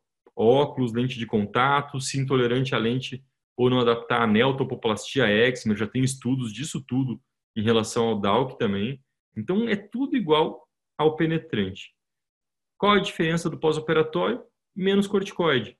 Então, você não vai passar um corticoide de duas em duas horas num paciente que é um penetrante que você fez, por exemplo, num ceratocone, que está tudo controlado a alergia, está tudo perfeito, você não vai deixar de duas em duas horas o corticoide e não vai deixar esse corticoide seis, doze meses. Né? Você vai deixar um corticoide aí de quatro em quatro no começo, né? pode até deixar de três em três na primeira semana, se precisar, se tiver mais inflamação, mas você vai tirar de uma forma bem mais rápida esse corticoide no pós-operatório, tá? até para evitar glaucoma e catarata associado ao corticoide. É super importante no pós-operatório identificar ou manejar complicações, né, e no intraoperatório também. Né, então, a perfuração é a principal complicação do DALC, varia de 0 até 30%, isso na mão de cirurgiões experientes. Tá? No início da curva de aprendizado chega a 50%, 60%. E lembrar que o risco maior é bolha tipo 2, então hoje em dia a gente tenta evitar a bolha tipo 2. É, teoricamente, microperfuração ou seja, aquelas perfurações bem pequenas, menor que um milímetro, você pode tamponar com ar intracameral e até cola de fibrina. Com cola de fibrina é bem interessante também. É, visto que o tamponamento você pode aumentar a rotura, a gente tenta evitar. Macroperfuração, aquelas perfurações acima de um milímetro, é, teoricamente, e na maioria das vezes vai acabar convertendo para penetrante, mas atualmente a gente tem uma concepção diferente, que a gente consegue manter DALC mesmo em roturas maiores que um milímetro. Tá? Então, eu, por exemplo, eu, até esses tempos eu estava tentando ver qual foi a última vez que eu converti um caso de DALC para penetrante. E foi há sete anos atrás. Eu estou há sete anos sem converter para penetrante. Tem gente que vai falar, poxa, mas ele não está perfurando? Como é que ele consegue isso, né? E, né, eu perfuro. Todo cirurgião que faz DALC perfura. Todo. Sem dúvida nenhuma. A diferença é que depois que você vai conseguindo mais experiência, você percebe que é possível manter o DALC mesmo com roturas grandes. Né? Eu tive uma rotura é, um tempo atrás, que era de um paciente pós-RK, que era até de um, um tio de um fellow nosso, o fellow estava junto comigo na cirurgia, e era um pós-RK que a hora que eu injetei a bolha rasgou inteira, de ponta a ponta desse. E eu mantive o endotélio dele, eu consegui dissecar tudo. Na córnea doada eu tiro a DCM endotélio para evitar a dupla câmera, né? E no final a gente coloca uma bolha de ar pressurizada e faz uma iridectomia inferior, igual o de MEC, né? Para grudar bem essa DCM e endotélio do paciente no estroma receptor. Né? Então você consegue aí, mesmo com rasgos muito grandes, você consegue manter DALC. Né? Então é importante você entender isso. E se já tiver uma curva de aprendizado boa, se você já faz de MEC, está acostumado a fazer ideia inferior, está acostumado ao manejo de manter colado o enxerto só de descimento endotélio do DMEC, você pode, mesmo em rasgos grandes, manter é, DALC e não converter para um penetrante. E lembrar sempre de manter ar na câmara anterior e aquelas orientações de um transplante endotelial, manter o paciente olhando para cima, tentar pressurizar por uns 10 a 20 minutos com pressão alta para já desidratar essa córnea e manter fixo a DCMA desse paciente. Né? Então, a gente acaba manejando como se fosse um DMEC no pós-operatório, quando tem rotura. Aqui uma rotura pequena que foi deixada desse meio endotélio do paciente. O que aconteceu? Do, desculpe, da córnea doada, né? Você mantém a córnea doada meio endotélio, meio endotélio do paciente com meio endotélio da córnea doada, descola, dupla câmara, risco muito grande de descolar. Né? Então, aqui ó, outro descolamento. Aqui é um descolamento sem perfuração. Então ele absorveu sozinho, não precisou injetar bolha de ar. Esse já é um descolamento que não só ele descolou e fez dupla câmara, como demorou para voltar ao paciente, ele fez uma fibrose já. Aqui não adianta fazer rebubble nem nada que vai descolar de novo. Então, se você tem ADCMI endotélio aqui, você pode só retirar essa dupla câmara. Se você não tiver, tem que fazer um novo transplante. Outras complicações, opacificação na interface por Reise, numa dissecção irregular, ou se você deixar viscoelástico na interface. Isso é super importante. Deixar viscoelástico em qualquer interface corneana, para lamelar anterior ou posterior, não só aumenta risco de descolar e dupla câmara num DALC, ou descolar um endotelial, como aumenta risco de opacificação na interface e baixa visão. Então, isso é super importante evitar visco na interface. Outras complicações, crescimento epitelial, neovascularização, retes avalia e rejeição também pode acontecer. Aqui só mostrando, esse aqui deixaram viscoelástico, deixaram metil. Usou metil no DAO que deixou. Aqui, ó, ficou opaca a interface, baixa visão. Tá? Então, evitar metil na interface. Aqui um RETS avalia com crescimento epitelial. Né? Evitar, então, hiperpressurização da câmara anterior. Se você deixar uma bolha com pressão muito alta há muito tempo, leva a hipóxia da íris, atrofia da íris, pode dar o RETS avalia também. Né? Aqui uma rejeição estromal, tratamento corticoide tópico de hora em hora e redução lenta. Aqui um paciente tinha vascularização e sangrou essa vascularização para interface. Se for um paciente que dissecou manual, você pode redissecar e fazer um novo transplante mantendo o lamelar. Tá? Tem essa possibilidade também. Então, sempre que possível, fazer um DALC, que é bem menos invasivo, com menos complicações que o transplante penetrante, e com técnica adequada tem os mesmos resultados visuais.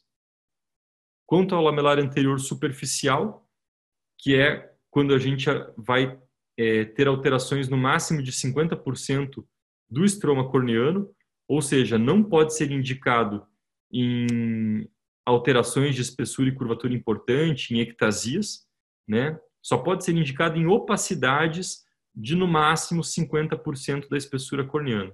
Então, uma cirurgia só vai indicar quando tem opacidade até no máximo 250 de espessura e tem que ter 250 de estroma residual sadio. Então é difícil você indicar essa cirurgia. Né? Se tiver um pouco mais profundo, vai para DALC. Se tiver mais superficial, você pode fazer um PTK. E se tiver ectasia, tem que ir para DALC também. Então, é uma cirurgia que tem poucos casos descritos na literatura. Pode ser feito com técnica com microcerátomo ou laser de segundo.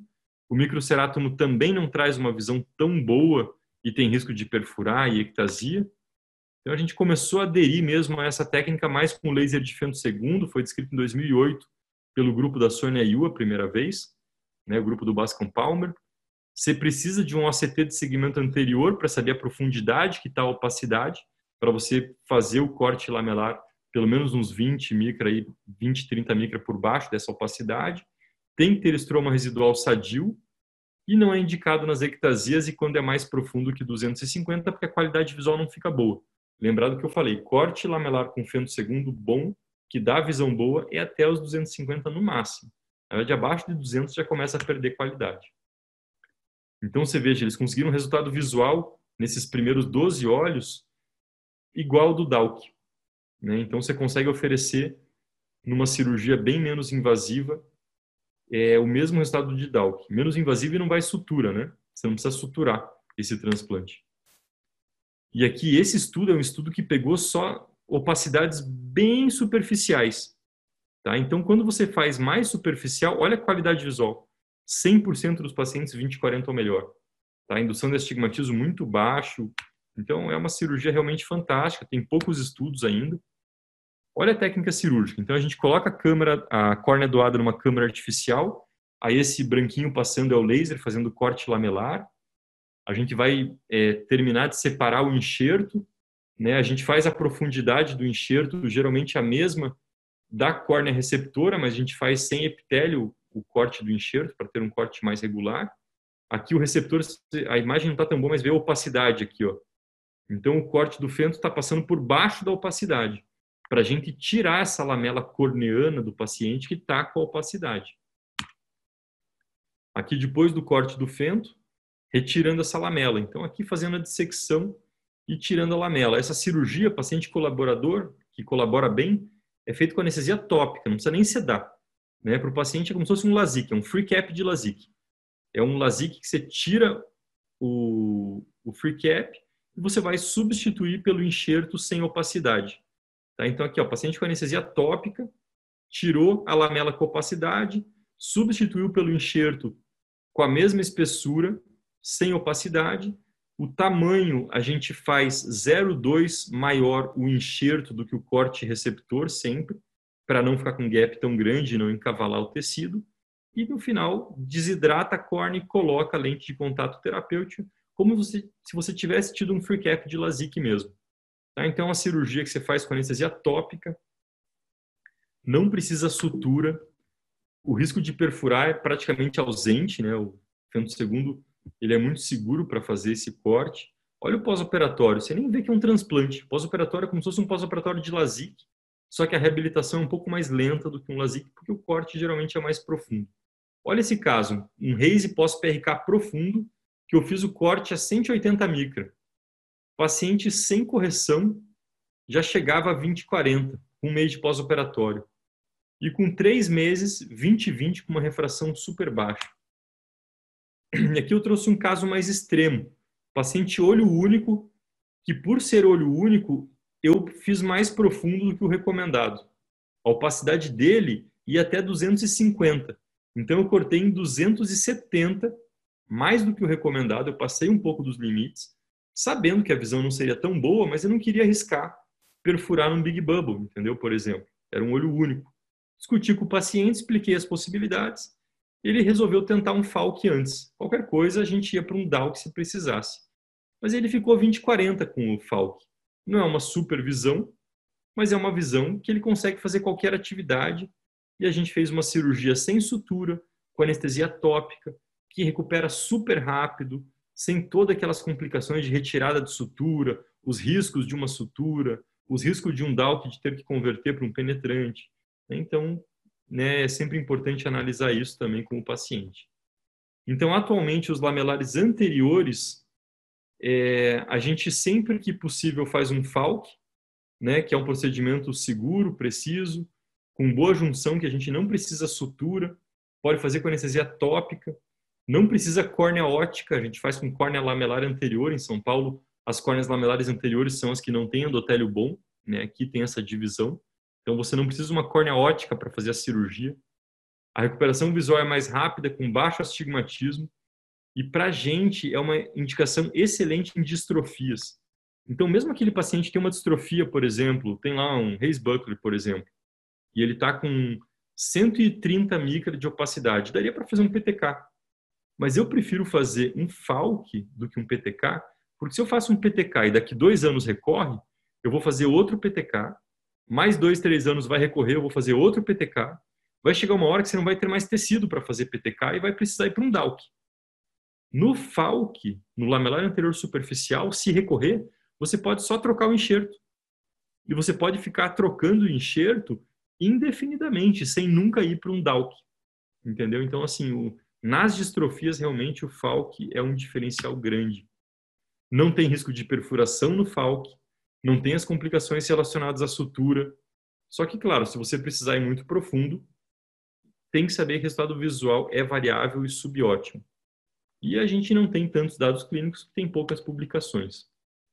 Então, na prática, atualmente, se o paciente tem qualquer ectasia ou cicatriz opacidade mais profunda que 250 e com menos de 250 de estroma residual sadio, a gente faz o DALC, se possível, com o laser de fento segundo na trepanação parcial, associado ao Big Bubble, e nas opacidades ou cicatrizes mais superficiais que 250, que deixam mais de 250 de estromas do sadio, a gente faz o FALC sem sutura.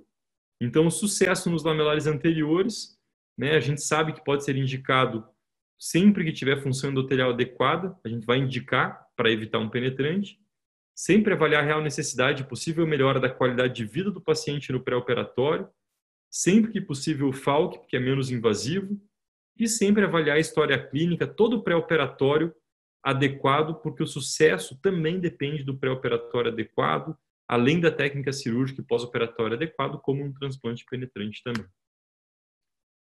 Vamos para o endotelial ou tem alguma dúvida se querem discutir alguma coisa? O tempo acho que está. Não, Vai indo, Nicolas. Não se preocupa com o tempo, não. O tempo aqui é, é você diz. Porque se quiser, eu posso dar uma adiantada no endotelial também, pra, por causa do tempo. Não, tranquilo. Fala, tá fala, tranquilo? vai calma, tá bom demais, meu amigo. Ah, beleza. Então... E só de, de pensar de que a gente não está escutando, que muitas vezes a gente vê que é a gente falando da experiência dos outros. Ele sabe porque ele faz isso aí tudo e, e, e muito. Né? Então, pode ir com calma que a gente está aqui esperando sem, sem pressa e aprendendo muito. Legal, que bom. Obrigado. Qualquer coisa, vão me avisando então. Beleza. Então, por último, agora eu vou falar do transplante endotelial, que é o lamelar posterior, que é uma cirurgia que substitui seletivamente o endotélio, então é indicado nas disfunções endoteliais. É o padrão ouro hoje para disfunções endoteliais. É o transplante endotelial. Né? Então, a gente pode indicar desde distrofias endoteliais, na bolhosa, falência de transplantes prévios, até um penetrante ou um DALC que faliu, a gente já fez aí endotelial. Na síndrome AIS também dá para indicar e até hidrópsia. Né? Já tem publicações e a gente também já está fazendo transplante endotelial em casos selecionados. Não é toda a hidrópsia que a gente vai fazer, tá? Mas tem casos que não é, tem boa progressão ou que tem falência endotelial com uma hidrópsia muito extensa, a gente pode fazer também. Só que é importante entender que é contraindicado quando tem uma cicatriz ou opacidade estromal muito importante que possa impedir uma adequada reabilitação visual do paciente.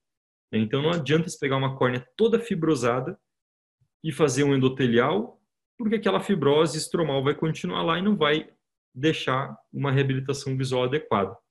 Só que se esse paciente de repente tiver um pouco de fibrose subepitelial, você pode fazer o endotelial e depois fazer um PTK ou até um FALC no endotelial depois se precisar para tirar essa opacidade. Né? Só que tudo isso tem que ser discutido com o paciente também, né, para entender que pode precisar outros procedimentos no pós-operatório. Quando a gente fala de endotelial, tem muitas técnicas cirúrgicas diferentes descritas atualmente, e o que é interessante quando a gente compara o penetrante, qualquer uma dessas técnicas, reabilitação visual é melhor e mais rápida do que o penetrante, mínima alteração do poder refrativo e menos astigmatismo induzido. A gente não vai trepar na córnea, né? a gente vai trocar só a parte de trás, então você não altera a superfície anterior da córnea, né? com menos complicações relacionadas à superfície ocular, sem as complicações de sutura, é um olho mais resistente a trauma, menos rejeição, menos necessidade de cuidado no pós-operatório, então muitas vantagens em relação ao penetrante, por isso que é o padrão ouro hoje para disfunção endotelial. Como eu falei, o histórico né, foi descrito primeira vez na década de 50 pelo Barraquet, e em 56 foi feito um endotelial com sucesso pelo Chile nos Estados Unidos, mas era um paciente que tinha um glaucoma avançado e não souberam se a visão era boa e ficou parado endotelial. Ninguém nunca mais fez em em humanos e pouco se estudou, começou a voltar a estudar de novo em 93. E foi em 98 realmente que foi publicada a primeira técnica de endotelial sem sutura em humanos pelo Melis, que ele descreveu a técnica como PLK. Depois o Mark Terry nos Estados Unidos fez algumas modificações e ele foi o primeiro a publicar as maiores séries do DILEC, que é o nome que ele deu para a técnica cirúrgica com esses resultados, né? Resultado visual praticamente igual do penetrante, só que o enxerto podia descolar, mas era raro descolar, mas o principal problema era esse. Olha a técnica cirúrgica como que era. Isso que eu vou mostrar no vídeo é a mesma técnica que você fazia tanto na córnea doada quanto no receptor. Então, era feita uma incisão é, no estroma para acessar o estroma médio profundo e dissecar manualmente o estroma corneano. Imagine que você fazendo essa dissecção, você pode perfurar para a câmara anterior ou para cima. Se você perfurar aqui, você pode perder o enxerto. Mas se você está na córnea receptora e você perfurar aqui, você vai ter que converter para um penetrante. Né? Então, tinha esse índice de conversão para transplante penetrante. Então, por ser uma técnica difícil, que não vinha vantagem em relação à visão, em relação ao penetrante, e com muito risco de converter, é uma técnica que não foi muito difundida. Né? Alguns cirurgiões adaptaram essa técnica, como Mark Terry, e publicaram né, alguns estudos interessantes. Tem todas as vantagens de não ser a céu aberto e ter menos risco do que um penetrante, mas é uma técnica que não foi difundida muito. Daí em, 90, em 2005, desculpa, né, o Melis, de novo, o Melis, né, o mesmo que é, descreveu o PLK e o DILEC, ele descreveu o DISEC, que é o quê? É você fazer a retirada seletiva da DCM endotélio do paciente. Então, em vez de usar aquela espátula para dissecar o estroma do paciente, você passa um Sinski invertido para cortar a DCM endotélio e retirar seletivamente só a DCM endotélio do paciente, como vocês estão vendo nesse vídeo. O preparo do enxerto era igual aquele vídeo que vocês viram, dissecção manual do estroma para preparar um enxerto que contém estroma, DCM e endotélio. Olha o enxerto aqui no OCT. Tá? Então, você tira só DCM endotélio e coloca estroma, DCM endotélio. Tanto o DISEC quanto o DISAEC é a mesma técnica cirúrgica. A única diferença é o preparo do enxerto, que no DISEC é manual e no DISAEC é com microcerato, como vocês estão vendo no vídeo. Qual a vantagem de utilizar o microcerato? Maior reprodutibilidade, então, por isso, até hoje é a técnica mais realizada de transplante endotelial, de ISAEC. Por quê? Muito reprodutível. É fácil aprender a fazer o stripping, não tem risco de perfurar e ir para um penetrante, e o preparo da córnea é com um microcerato. Então, é muito reprodutível. E a vantagem do microcerato é que a recuperação visual é mais rápida, com menos perda de tecido. Qualidade visual é a mesma, visão final do DISEC e DISAEC de 60% a 80% melhor ou igual a 20-40, que é melhor do que os 50% do penetrante. Depois que você faz o stripping, inserir o enxerto, você pode usar injetores, pinça, puxar com fio. A gente faz isso aqui. Faz como se fosse um cistítomo pequenininho e empurra para dentro. Empurrou para dentro, você vai abrir o enxerto e colocar uma bolha de ar por baixo para deixar o enxerto fixo aqui na superfície posterior da córnea a incisão no DISEC DISAEC tem que ser uns 4,5, 5 milímetros para evitar perda celular. Se você faz incisão menor, dá para fazer a cirurgia, mas perde muito endotélio. Então, os estudos mostram que para DISAEC, o ideal é 4,5 a 5 milímetros a incisão, tem que suturar a incisão né, pelo tamanho. Podem ter complicações como descolamento do enxerto. Se descolar, você precisa fazer um rebubble, que é injetar ar na câmara anterior para reposicionar esse enxerto. A média, 14% de escola precisa de injeção de ar. Pode ter falência primária, que é mais alto do que num transplante penetrante, a média, pelo menos, né? Depois que passa a curva de aprendizado é menor, mas até passar a curva é média. E 3% de bloqueio pupilar, porque você usa uma bolha de ar na câmara anterior para fixar o enxerto. E aqui é um quadro dos estudos, dos principais estudos de DISAEC e penetrante. Olha a qualidade visual. 60 a 80% para DISAEC, maioria perto de 50% para penetrante. Então, claro que o DISAEC dá visão melhor do que o penetrante. Mas se a gente pegar o melhor estudo que tem, que é o do Mark Terry, a gente vê que um, quase 20% dos pacientes não chega a 20/40. E alguns deles vão se queixar da qualidade visual e alguns deles a gente vai ter que refazer o transplante para melhorar a qualidade visual, que é a falência por acuidade visual insatisfatória, que pode chegar a 8% dos pacientes. Né? A maioria dos estudos fica perto de 3%. Então, esse é o calcanhar de Aquiles do DISAEC. Ele não oferece o máximo do potencial visual dos pacientes. É uma cirurgia que ela é muito reprodutível, o índice de complicações é baixo, mas existe um risco de a visão não ficar tão boa. E aí, em 2006, o Melis publicou aí os primeiros casos de DMEC, que é uma cirurgia que restaura a anatomia normal da córnea. Você retira do paciente, do receptor, só DCM endotélio e o enxerto só tem DCM endotélio. Quando você prepara o enxerto só com DCM endotélio, ele enrola. Então, ele fica esse rolinho. A gente cora com azul de tripã para enxergar melhor no intraoperatório. Então, veja o pós-operatório desse paciente de DMEC. Não dá nem para dizer que operou. Né? Parece uma córnea que nunca fez cirurgia nenhuma porque realmente restaura a anatomia normal da córnea, fornecendo o máximo do potencial visual. Perto de 100% dos pacientes, melhor ou igual a 20/40, com menos rejeição. Maior rejeição. Abaixo de 1% para DMEC, 12% para DISAEC e 18% para penetrante. Então, realmente, o DMEC traz esses resultados muito bons. Mas é uma técnica cirúrgica difícil, com curva de aprendizado maior do que o DISAEC. E isso traz mais complicações no início da curva de aprendizado. Esse é um estudo que eu publiquei junto com o grupo do Melis, que inventou a cirurgia, que desenvolveu a cirurgia, que é um estudo dos primeiros casos de DMEC por cirurgião que já era experiente em DISAEC penetrante. Tá? Então, pegaram 18 cirurgiões pelo mundo inteiro, né, um estudo multicêntrico, e pegaram os primeiros casos de DMEC. Então aqui estão os meus primeiros casos de DMAC. Eu comecei em 2009, né? então os meus primeiros 30 casos de DMAC estão nesse estudo.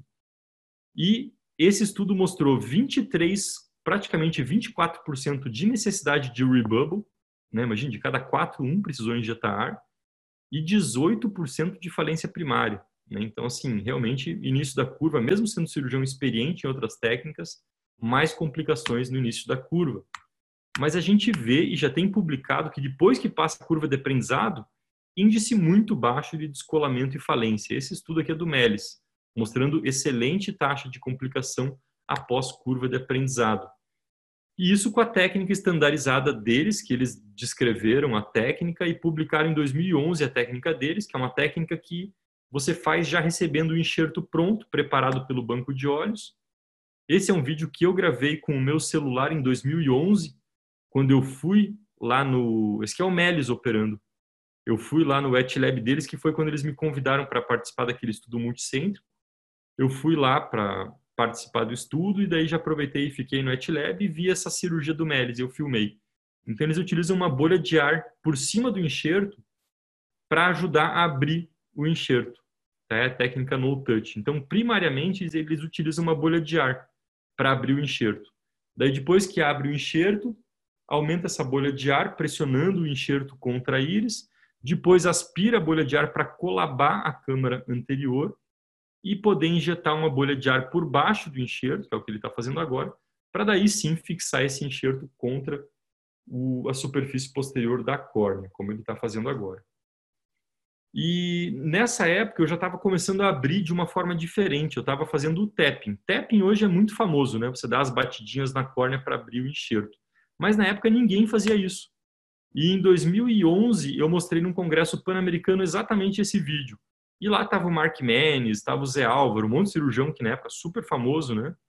E eles viram eu abrindo dessa maneira e aqui não está nem editado o vídeo, né? Então foi super rápido para abrir, sem bolha de ar. E todo mundo vendo esse vídeo falou: caramba, mas que legal essa técnica, parece que está tocando um tamborim para abrir o enxerto. Sou do Brasil, chamaram de técnica tamborim, falaram que a minha técnica era a técnica samba. Eu achei meio estranho o nome e tal, e na verdade não é uma técnica nova, é a mesma técnica do Melis, mas eu faço algumas modificações. Então a gente publicou com o nome técnica samba, que principalmente fora do Brasil ficou conhecido assim. Né? Até a Mary McSay, né, que era presidente da Cornea Society há dois anos atrás, no, no dia especial de córnea, ela foi falar de DMEC, ela falava da técnica samba, técnica samba. Então, como o nome pegou, a gente acabou deixando o nome da técnica, mas é a mesma técnica do Melis, né? A única diferença é que a gente fez pequenas modificações. Uma delas é abrir o enxerto com tapping, outra delas é utilizar um injetor é, de lente intraocular de plástico. A gente mesmo prepara o tecido na hora da cirurgia a gente faz uma pressurização do enxerto para aumentar a, a aderência do enxerto e faz iridectomia inferior. Então, são pequenas modificações que a gente fez para poder é, melhorar os índices na nossa mão. Então, eu publiquei junto com 26 casos consecutivos entre 2011 e 2012. A maioria era FUGS, muitas cirurgias combinadas com catarata eu fiz nessa nesse estudo e já tinha aquela experiência de 30 casos, que eram os 30 que eu tinha publicado junto com o Melis naquele estudo multicêntrico. Mesmo ainda sendo relativamente no início da curva, né? Só 7% de rebubble, nenhuma falência primária, nenhuma perda de tecido, nenhum bloqueio pupilar, resultados visuais excelentes e baixa perda endotelial no pós-operatório. E agora a gente tem um estudo que a gente está com é, enviando para publicação, que são 165 casos consecutivos de DMEC, depois de uma experiência de 150 casos. Então, aqui é para avaliar o DMEC depois de uma boa experiência, depois de uma boa curva de aprendizado e com uma técnica otimizada da técnica samba, digamos assim. A gente desenvolveu uma outra técnica para tirar qualquer DCM da interface, porque isso aumenta risco de descolamento. E com essa técnica otimizada, a gente incluiu aqui 165 casos consecutivos, incluindo falência de transplante penetrante, paciente afásico, paciente com tubo na câmara anterior, e mesmo incluindo todos esses casos desafiadores, a gente teve só 1,8% de rebubble. Todos esses todos, né? Três casos de rebubble e todos eles evoluíram bem depois do rebubble. Um caso só de falência primária, que foi um paciente que evoluiu com TAS depois do DMAC, e a gente fez um REDMAC que evoluiu bem. Nenhum bloqueio pupilar ou outras complicações nessa série grande de casos, mesmo incluindo casos desafiadores. Né? Então, depois que passa a curva de aprendizado, realmente o DMAC é possível ter excelentes resultados. E a gente tem esse nosso estudo publicado na Córnea, que foram os primeiros DMACs realizados por fellow do segundo ano no BOSS. Claro que os nossos fellows eles já têm uma experiência muito boa em transplante, que vem desde o primeiro ano com penetrante, DALC, DISEC e DISAEC. Todas as cirurgias eu estava orientando eles e teve 5,7% de falência e 17% de rebubble, tá? E nenhuma perda de tecido no preparo. Qualidade visual excelente né, no DMAC. E olha aqui, comparando a nossa curva de aprendizado do DISEC, que eu publiquei quando eu era fellow, né? Esse que são as entraram as cirurgias de quando eu era fellow para DISAEC. E aqui a curva de aprendizado em DMAC. E isso é a média de complicações em DISEC reportado pela Academia Americana. Então, olha aqui, a gente teve o mesmo índice de falência primária na, no início da curva de DMAC a mesma taxa de Disaec. Olha a taxa de rebubble nossa e da média de Disaec, praticamente a mesma. E bloqueio pupilar ou é, hipertensão. A gente não teve bloqueio, a gente teve hipertensão, mas praticamente a mesma taxa de bloqueio de Disaec. Então, a gente conseguiu é, implementar DMEC num programa de subespecialização de uma forma muito bem sucedida, com baixo índice de complicações desde o início da curva de aprendizado. Atualmente, a gente já tem 70 fellows treinados em DMEC pelo BOSS, mais de 220 cirurgiões aí de vários locais do mundo, né, até de fora do Brasil já vieram fazer o ETLab, né? A gente tem aí, né, como vocês também vieram, né, mais de 220 cirurgiões treinados em ETLab de DMEC aqui com a gente e mais de 2.500 DMECs feitos aí nesses últimos 10 anos. Então, para ter sucesso no transplante endotelial. Só um registro, viu, Nicolas? A gente participou do primeiro wet lab de MEC que vocês fizeram. Sim, eu lembro. O, Foi o primeiro wet lab, estava lá Sérgio Político, todo mundo que estava começando e vocês já com experiência bem grande disso daí no, no, dia que a gente teve lá. Eu, Edlana e Lúcio, que estava com a gente também. Lúcio, eu lembro vocês lá. 2013. 2013, super legal, há sete anos, foi bem isso mesmo. Que legal, né? Foi muito bom ter vocês lá. Né? E é muito legal a gente trocar essas experiências, né? Realmente bem legal mesmo. E, bom, então, para o sucesso do endotelial também, pré-operatório é fundamental, qualquer cirurgia, não é só transplante. Né? Sempre você compreender bem a doença. E para o endotelial é importante o pré-operatório, não só para você entender a doença, para saber, de repente, também é, se tem algum reis ou fibrose associado, não demorar para indicar cirurgia nos endoteliais, porque quanto mais você demora e mais tempo o paciente fica com edema, maior o risco de fazer fibrose e piorar o prognóstico visual no pós-operatório. É, sempre avaliar a real necessidade do paciente da cirurgia, melhora na qualidade de vida, avaliar as expectativas do paciente, informar todo o pós-operatório, pré-operatório, história completa. Se for um paciente que já tem fibrose, orientar ele que a reabilitação visual pode não ser tão boa por causa da fibrose, ou até precisar um PTK ou um FALC no pós-operatório, ele tem que saber disso. Exame oftalmológico completo, lembrar que dependendo da comorbidade, mesmo que você faça de MEC, se é um caso muito complexo, paciente afasco, com tubo, né, às vezes indicar um DISAEC, porque o DMEC em caso complexo é muito difícil, eu não vou conseguir falar para vocês, porque realmente é muita coisa para falar, mas DMEC em caso complexo é muito difícil e as publicações de DMEC em caso complexo, mesmo por cirurgiões experientes, mostram um índice de complicação bem mais alto. Tá? Então, em caso complexo, a maioria ainda indica o DISAEC, mesmo cirurgiões de DMEC. Sempre controlar glaucoma e inflamação antes da cirurgia e avaliação clínica e risco cirúrgico também. Quanto ao preparo, a gente sempre rasga a DCM na periferia. Você pode rasgar com qualquer instrumento, um SINSC, um Y, uma pinça fechada. A gente cora com azul de tripã para ver o que, que a gente rasgou da DCM periférica, para poder ver aonde está mais adequado puxar e descolar a DCM do estroma. Sempre que for puxar com líquido, Tá? A gente prefere o BSS, mas você pode usar o próprio meio, né, o Optisol o Sol. Depois que você puxa e descola pelo menos uns 40, 30% da membrana, a gente vai trepanar parcialmente essa membrana, coloca a BSS de novo para puxar e descolar a membrana de DCM dentro da área trepanada, né, que é o que você vai formar o teu enxerto. O tamanho que a gente faz, a gente desconta em média 2,5 do diâmetro vertical do paciente. Aqui o enxerto formado e já corado com azul de tripã, a gente cora por 40 a 60 segundos. Aqui agora eu vou dar algumas dicas de é, para ter sucesso no DMEC. Então, primeira coisa, evitar pressão positiva. Isso é importante em qualquer cirurgia, né? mas no DMEC é uma das principais causas de dificuldade de manipular o enxerto. Pressão positiva você não consegue manipular direito. E com isso, você aumenta o risco de descolamento, risco de falência. Também é mais difícil manter o ar na câmara anterior se tiver pressão positiva.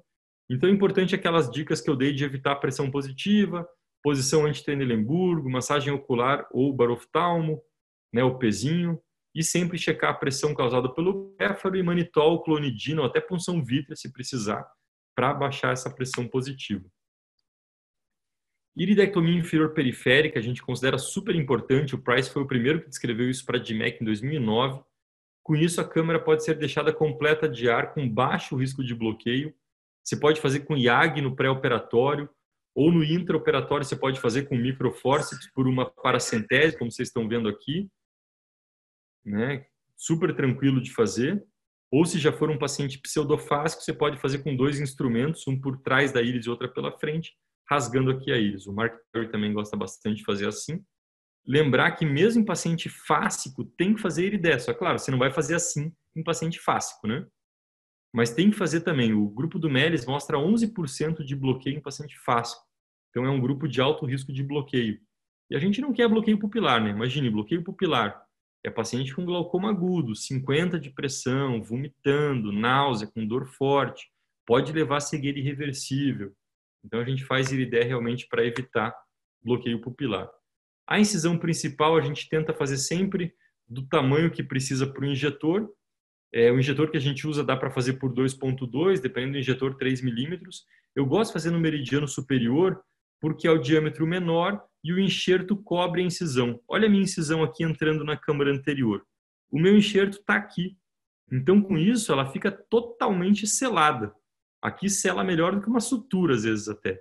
E é importante isso, porque se você fizer, por exemplo, uma incisão temporal e não estiver cobrindo a incisão, se você tiver qualquer saída ou hipotonia, vai descolar o enxerto.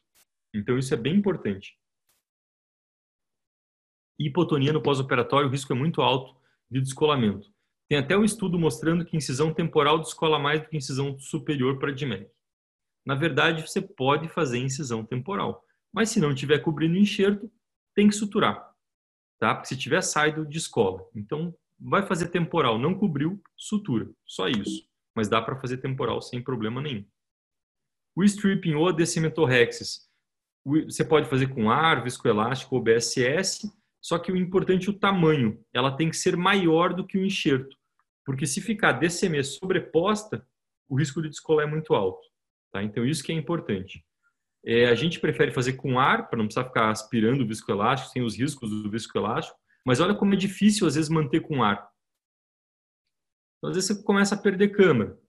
Mesmo perdendo câmera, você pode continuar, tá vendo? Eu estou continuando aqui praticamente atalâmico, mas tem que cuidar para não tracionar íris e sangramento, né? Então, muito cuidado com isso aqui. E claro, o início da curva de aprendizado, viscoelástico, é muito mais controlado fazer com viscoelástico é mais difícil enxergar a membrana, mas dá para enxergar tranquilo, né?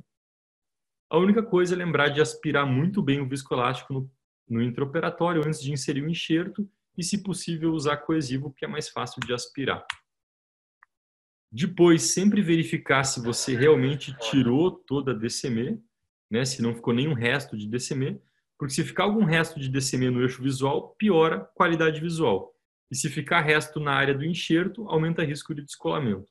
Então, mesmo que você faça com viscoelástico, o stripping, depois coloca ar, que o ar ajuda a enxergar a periferia de uma forma mais adequada. Conferiu que não sobrou resto de DCM? aspirou bem o viscoelástico, está na hora de implantar o enxerto. Pode usar o que eu utilizo desde 2009, que é um injetor de lente intraocular de plástico acoplado a um pedacinho de equipo, acoplado a uma seringa de insulina com BSS, ou os injetores próprios para DMEC de vidro. Esses aqui têm a vantagem de você enxergar um pouquinho melhor o enxerto, mas olha como o de plástico também dá para enxergar tranquilo. Mas a principal vantagem é que esses aqui você consegue aspirar por trás, então é mais fácil manter o duplo rolo na posição correta. E o mais importante no implante é você tentar manter essa posição. Daí fica muito mais fácil abrir o enxerto, fica mais fácil o intraoperatório. Então, vejam aqui, mesmo com esse injetor de plástico, ó, dá para manter o duplo rolo para cima. Olha aqui, ó, o duplo rolo. Injetor de plástico, dá para enxergar ele, dá para manter para cima. Tá? Então, na verdade, o importante é você se sentir confortável com o teu injetor. Nenhum deles vai ter diferença em perda endotelial, em nada. Né? Você pode usar qualquer um deles. A gente usava esse porque não existia isso aqui na época.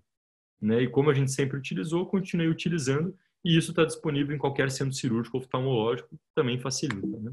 Então aqui sempre manter o rolo para cima para facilitar. Inserir o enxerto na câmara anterior, primeira coisa, verificar se está do lado correto. Se ele não estiver do lado correto, falência primária. Então tem que estar tá do lado correto. Para estar tá do lado correto, ele tem que estar tá com o duplo rolo para cima, porque o enxerto sempre enrola com o endotélio por fora. Então, o rolo por cima, sinal que está do lado correto. Se for uma córnea bem transparente, você enxerga que está do lado correto. Mas é interessante sempre conferir. O, o, primeiro sinal de conferência foi descrito pelo grupo do Melis como sinal de Motsuri. Você coloca uma cânula no meio do enxerto e traz ela para o lado. Se a ponta ficar azul, é sinal que o rolo está para cima e está na posição correta. Motsuri positivo. Mas às vezes a córnea está muito opaca, você não consegue ver se a cânula ficou azul. Então a gente desenvolveu e publicou uma variação dessa técnica que, se você não tem certeza se a ponta ficou azul, você traz a cânula mais para o lado ainda. Que se tiver por baixo do rolo, a cânula vai engatar no rolo e vai trazer o enxerto junto. Está aqui nesse vídeo. Ó. Aqui dá até para ver que a cânula ficou meio azulzinha, mas vamos supor que você não viu. Você traz a cânula para o lado. Ó. Se tiver na posição correta, o enxerto vem junto e abre o enxerto. Então, isso é um sinal modificado do Mutsuri que a gente publicou, que quando você não consegue ter certeza se ficou azul, você faz isso, confirma também o lado correto. E se ainda estiver muito opaco, lembrar que você pode desepitelizar, ajuda a enxergar. Né? Quando você tira o epitélio de uma córnea com edema, fica mais fácil enxergar. Você pode usar glicerol, até manitol, para diminuir o edema e conseguir enxergar de uma forma mais adequada. Até fazer o stripping antes você pode fazer para melhorar a visualização. Pode usar um endoiluminador da cirurgia de retina. Você coloca aqui de forma transversal no limbo, você consegue ver muito melhor também. O enxerto ajuda a confirmar o lado. Uma lâmpada de fenda portátil no intraoperatório também pode ajudar. Claro que um ACT intraoperatório é fenomenal, mas claro que é difícil também de ter disponível, mas se você tiver, ele confirma o lado com o ACT intraoperatório, excelente isso também. E você pode marcar o enxerto, né? O grupo do Mark Terry aí ficou bem famoso marcar o S, também é uma maneira. O importante é que você tenha uma técnica que consiga confirmar o lado. Né? Eu até hoje eu faço o sinal de Mutsuri, né? Eu não uso OCT intraoperatório, eu não marco, mas o importante é achar uma técnica que seja confortável para você confirmar o lado. Isso é o mais importante. E depois que confirmou o lado, se tiver invertido, você vai desinverter. Para desinverter é jato de BSS. Dá para desinverter com TEP, mas o jato é mais fácil. Você tem que apontar o jato para íris, para o jato bater na íris e daí sim bater no enxerto e desvirar o enxerto, como nesse vídeo. Olha lá, aponta lá para íris, ó, três jatinhos, pum, desinverteu. Agora é só abrir. Então, desinverteu, confirmou que está do lado correto, vamos abrir o enxerto. Para abrir o enxerto, a gente gosta muito do tapping, eu acho que a grande maioria dos cirurgiões do mundo inteiro hoje utilizam essa técnica do tapping, né, do samba, que para isso tem que manter câmera rasa.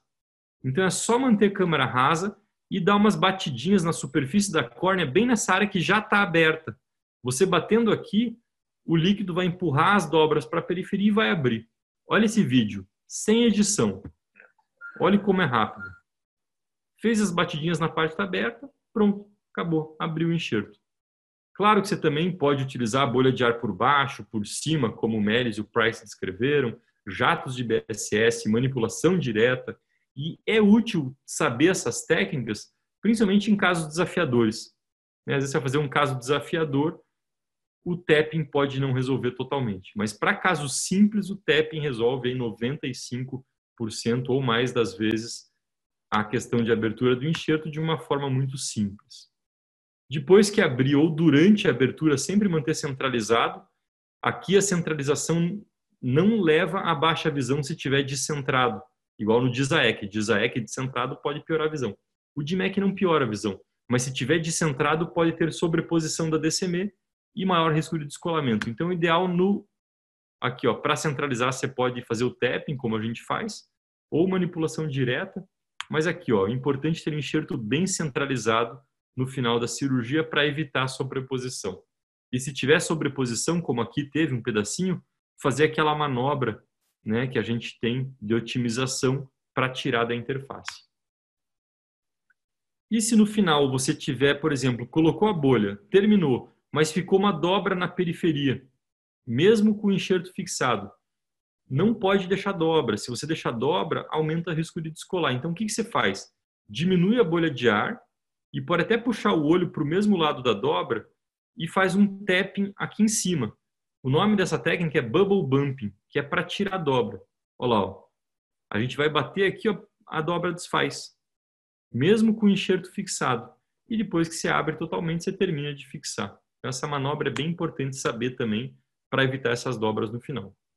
E para fixar o enxerto, a gente completa com ar por 20 minutos com uma pressão alta, de 40, e deixa esses 10, 20 minutos com uma pressão alta, e depois diminui para uma pressão fisiológica, e com a ideia inferior você pode manter a câmara anterior quase completa com ar. A gente utiliza gás só nos casos que tem alguma alteração da superfície posterior que vai prejudicar colar o enxerto, ou nos casos de glaucoma avançado, para evitar a pressurização e a gente faz com baixa concentração para evitar aumentar a pressão nos, pacientes com glaucoma muito avançado e orientar bem o paciente. A gente orienta a ficar olhando para cima o maior tempo possível por 48 horas e não apertar ou esfregar os olhos, porque pode ter descolamento periférico é, ou até tardio se esfregar os olhos. Então, independente da técnica cirúrgica, sempre indicar endotelial, por todas as vantagens que a gente viu, sempre que possível indicar o DMEC, em casos mais simples, pelo menos, porque o DMEC também tem vantagens em relação ao DISAEC.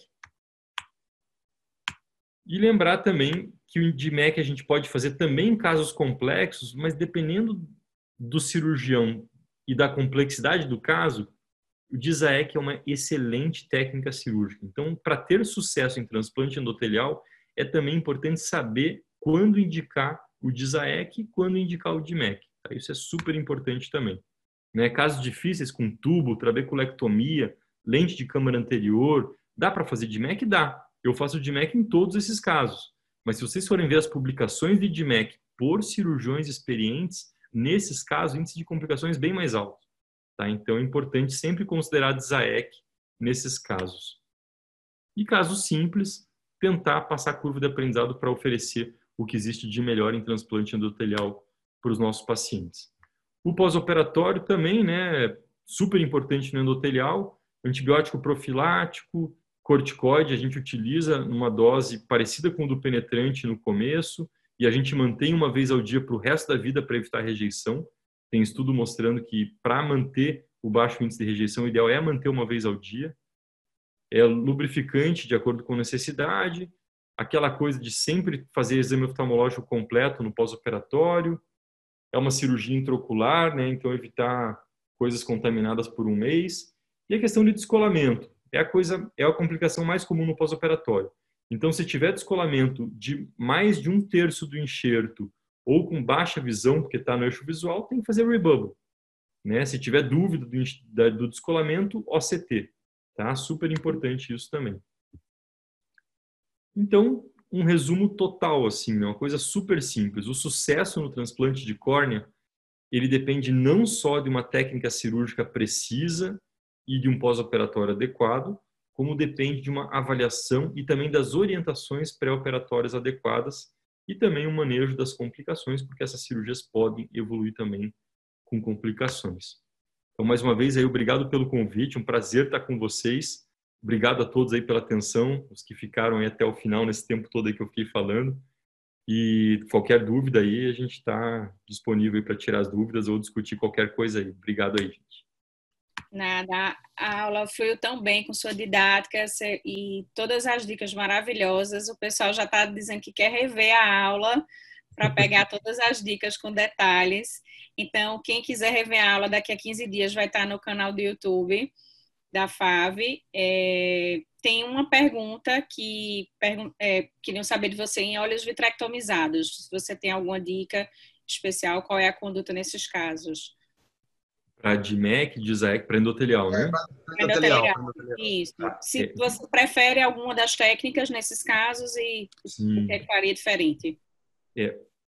Eu não sei se vocês viram, acho que há uma ou duas semanas, na última Corne agora, saiu uma publicação da equipe do Rootman, lá do Canadá, né? Eles são super experientes em DMEC e tal. Eles recomendam em afasia e aniridia não fazer DMEC, fazer DISAEC. E vários cirurgiões, mesmo cirurgiões super experientes, estão recomendando fazer DISAEC em vitrectomizados. Tá? Isso está acontecendo bastante. E eu prefiro fazer DMEC, só que tem muitos detalhes em relação ao DMEC nos vitrectomizados. Primeiro, que o vitrectomizado, primeira coisa que tem que fazer é tentar reconstruir o diafragma íris-lente sempre que possível. Então, é um paciente afásico, se puder, implanta uma lente, fixa uma lente, tem aniridia ou tem algum defeito importante da íris, cinequiálise, pupiloplastia, é, se tem aniridia total, implantar uma íris artificial no Brasil não tem disponível, né? Então, se você não conseguir, pelo menos fixar uma lente com diâmetro grande para ter um diafragma lente íris para te ajudar no intraoperatório. É, outra coisa importante, se for um olho único e você tiver que manter afásico, é, você pode utilizar um diafragma temporário, tá? Então, já está publicado um diafragma com um material é, acrílico que você coloca na câmara anterior para evitar com que o enxerto vá para a cavidade vítrea, né? Mergulhar o enxerto. E também para facilitar você não ter uma câmara tão profunda, porque a câmara profunda dificulta o intraoperatório do DMEC nesses casos. E outra opção que também já foi publicada e a gente já fez, você pode pegar a própria córnea quando você preparou, você pode dissecar ela manualmente e trepanar 11, 12 milímetros e usar um, um pedaço, uma lamela de córnea para fazer um diafragma provisório para abrir o enxerto. Isso também dá para fazer e ajuda nos afásicos. E outra coisa, que é o que eu tenho feito ultimamente, quando o paciente é afásico, tem um defeito muito grande de íris, e eu não posso fixar, porque é um olho único, eu não quero ter o risco da fixação, eu faço com aquela técnica de puxar com uma pinça intracameral, né, aquelas pinças de 23 gauge, eu puxo o enxerto para a câmara anterior e eu mantenho o enxerto fixo o tempo todo, para evitar com que ele mergulhe. Né? Então, é uma outra maneira também que você tem nesses pacientes afásicos. Só que é bem importante no paciente afásico é, sempre utilizar córnea doada acima de 60 anos, porque no afá, desculpe, tanto no afásico quanto no vitrectomizado. Porque o vitrectomizado, por mais que tenha uma lente, uma íris perfeita, a câmera é muito profunda. Então, se você utiliza doador muito jovem, ele fica abrindo e fechando, abrindo e fechando, e se acaba tendo muita dificuldade. Então, sempre utilizar doadores acima de 60 anos, é, para conseguir manter a câmera, a bolha na câmara anterior e fixar esse enxerto, na hora de injetar a bolha de ar, se tiver hipotônico, a bolha fica indo para a cavidade vítrea e gruda toda a íris no enxerto. Então, você tem um pepino no intraoperatório. Para evitar isso, você pode utilizar ou é, um trocáter via pars plana, né, que o próprio grupo, grupo do Rootman também publicou isso, só que eles publicaram os resultados a longo prazo e eles tiveram muita complicação retiniana utilizando os trocáteres. Então, o que, que a gente faz? A gente pressuriza o olho com BSS para deixar o olho bem formado antes de colocar a bolha. Com isso, você evita com que ela vá para a cavidade vítrea. Então, seriam mais essas dicas. Ah, e no final, terminou a cirurgia, deixa uma hora o paciente sem levantar a cabeça da maca. Porque paciente vitrectomizado, a hora que ele levanta a cabeça, às vezes a bolha já vai para a cavidade vítrea e daí não tem mais bolha que segure o enxerto. Então, o enxerto tem que colar na primeira hora depois da cirurgia nos pacientes vitrectomizados.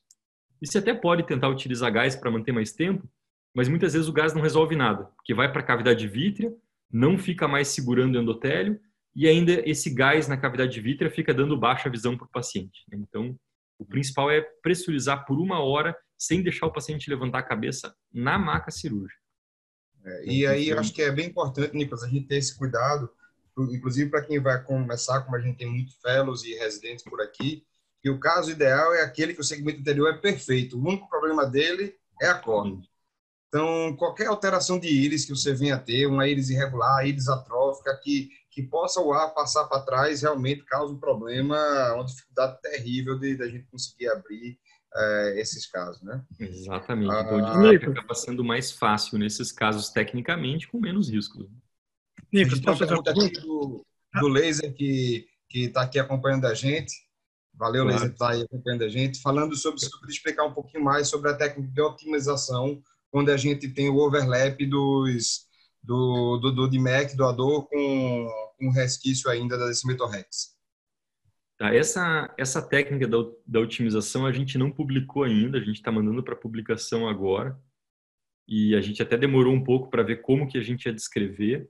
Eu comecei a fazer isso, eu acho que foi em 2012. Foi logo depois da primeira publicação que a gente fez é, com a técnica, né? E a ideia é você nunca deixar DCM residual no, na interface que isso aumenta o risco de descolamento. Às vezes, o stripping não sai tão perfeito. Às vezes não, né? O stripping nunca sai tão perfeitinho. A não ser que você faça com laser de segundo, né? Mas quando você usa o Sinsk, sempre fica meio irregular. E às vezes você coloca o enxerto e alguma área fica na interface. E logo que eu comecei a fazer de Mac, eu percebi que esses pacientes descolavam bem nessa área. Então eu, criei essa técnica para evitar. Qual que é a ideia dessa técnica? Eu vou ver se eu eu vou compartilhar de novo aqui, tá? aquela, pelo menos aquela foto, para vocês tentarem entender melhor. Posso compartilhar aqui? Pode, pode, claro. Tá, então, ó, vocês estão vendo aqui a imagem? Estamos, sim. Então, ó, imagine que você fez, imagine o enxerto é esse azul claro, tá? Aqui, ó, o enxerto é esse bem regular. Esse círculo bem regular azul claro é o enxerto. O pontilhado verde é o stripping. Olha o meu stripping, perfeito, por fora do enxerto. Aqui não tem sobreposição nenhuma. Então aqui o risco de descolar é muito baixo. Só que aqui eu observei quando eu acabei a minha cirurgia que o meu stripping aqui, ó, olha onde que ele estava o meu stripping. Aqui eu tenho DCM sobre DCM, tá vendo? Uhum. Então o que que eu faço? Com ar na câmara anterior, eu entro com o Sinsk invertido pela paracentese, eu coloco o meu Sinsk invertido no estroma, na região onde tem um gap né, entre as DCMs, e eu faço, mantendo o meu Sinsk no estroma, eu vou passando pela periferia do enxerto até chegar do outro lado. Isso aqui vai tirar essa DCM da interface e vai fazer com que essa DCM fique por baixo da DCM do enxerto.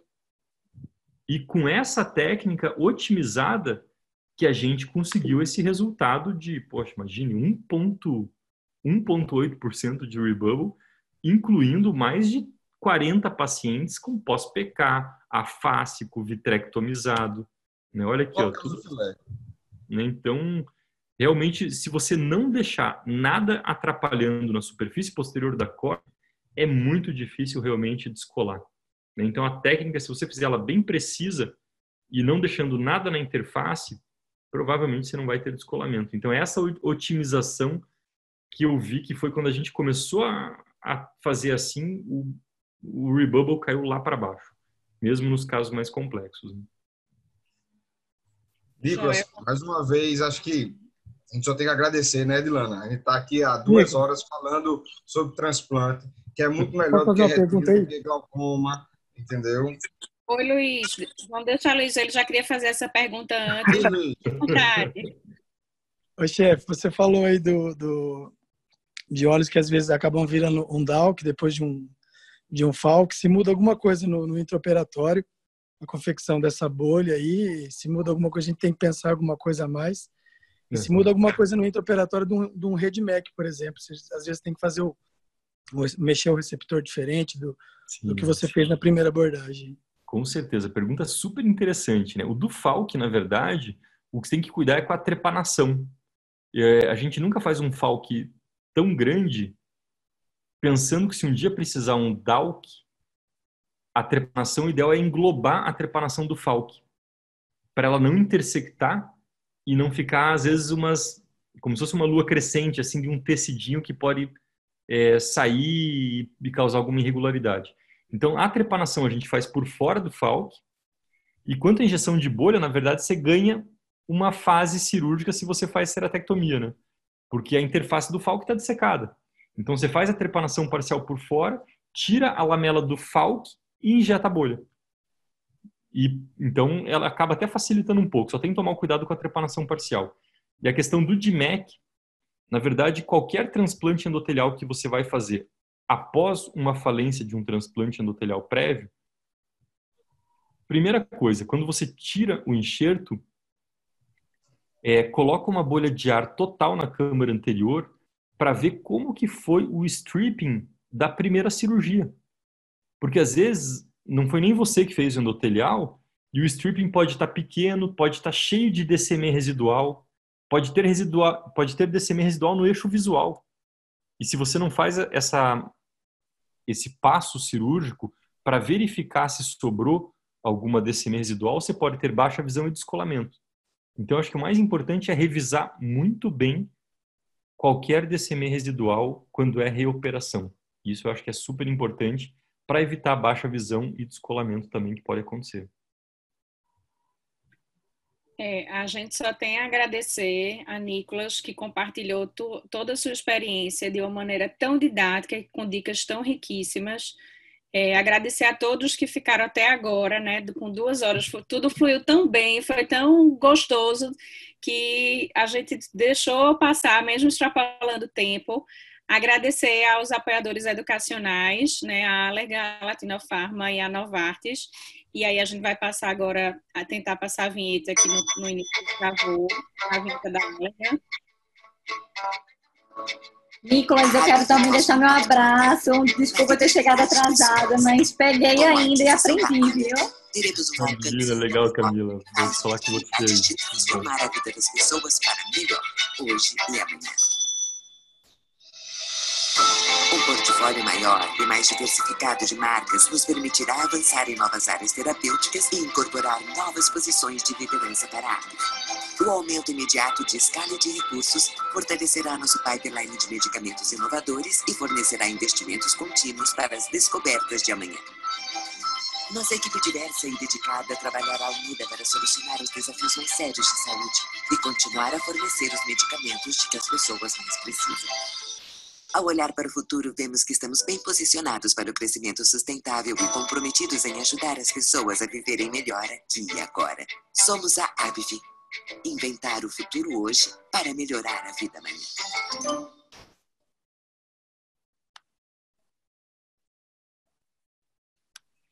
É isso, gente. Muito obrigada mais uma vez. Obrigada, Nicolas. Volte sempre, presencialmente, virtualmente, como você quiser. Pode chamar. Foi um maior prazer. Obrigado, gente. Nicolas, um abração aí. Valeu. Obrigado aí por, por dividir essa, esse, toda essa sua experiência com a gente. Pode ter certeza que vai ser um dos mais assistidos no nosso canal do YouTube, sem dúvida. Legal. Obrigado, gente. Excelente, obrigadão, Nicolas. Boa noite aí, pessoal. Noite. Obrigado mais uma vez. Abraço, meu amigo. Espero Abraço, abração para todos. Gente tomar uma cervejinha aí. Com certeza. Tchau, tchau. Tchau. tchau. Deixa eu dizer uma coisa. Posso falar? Bora. Posso falar? Pode. É, tu vai criar um canal no YouTube?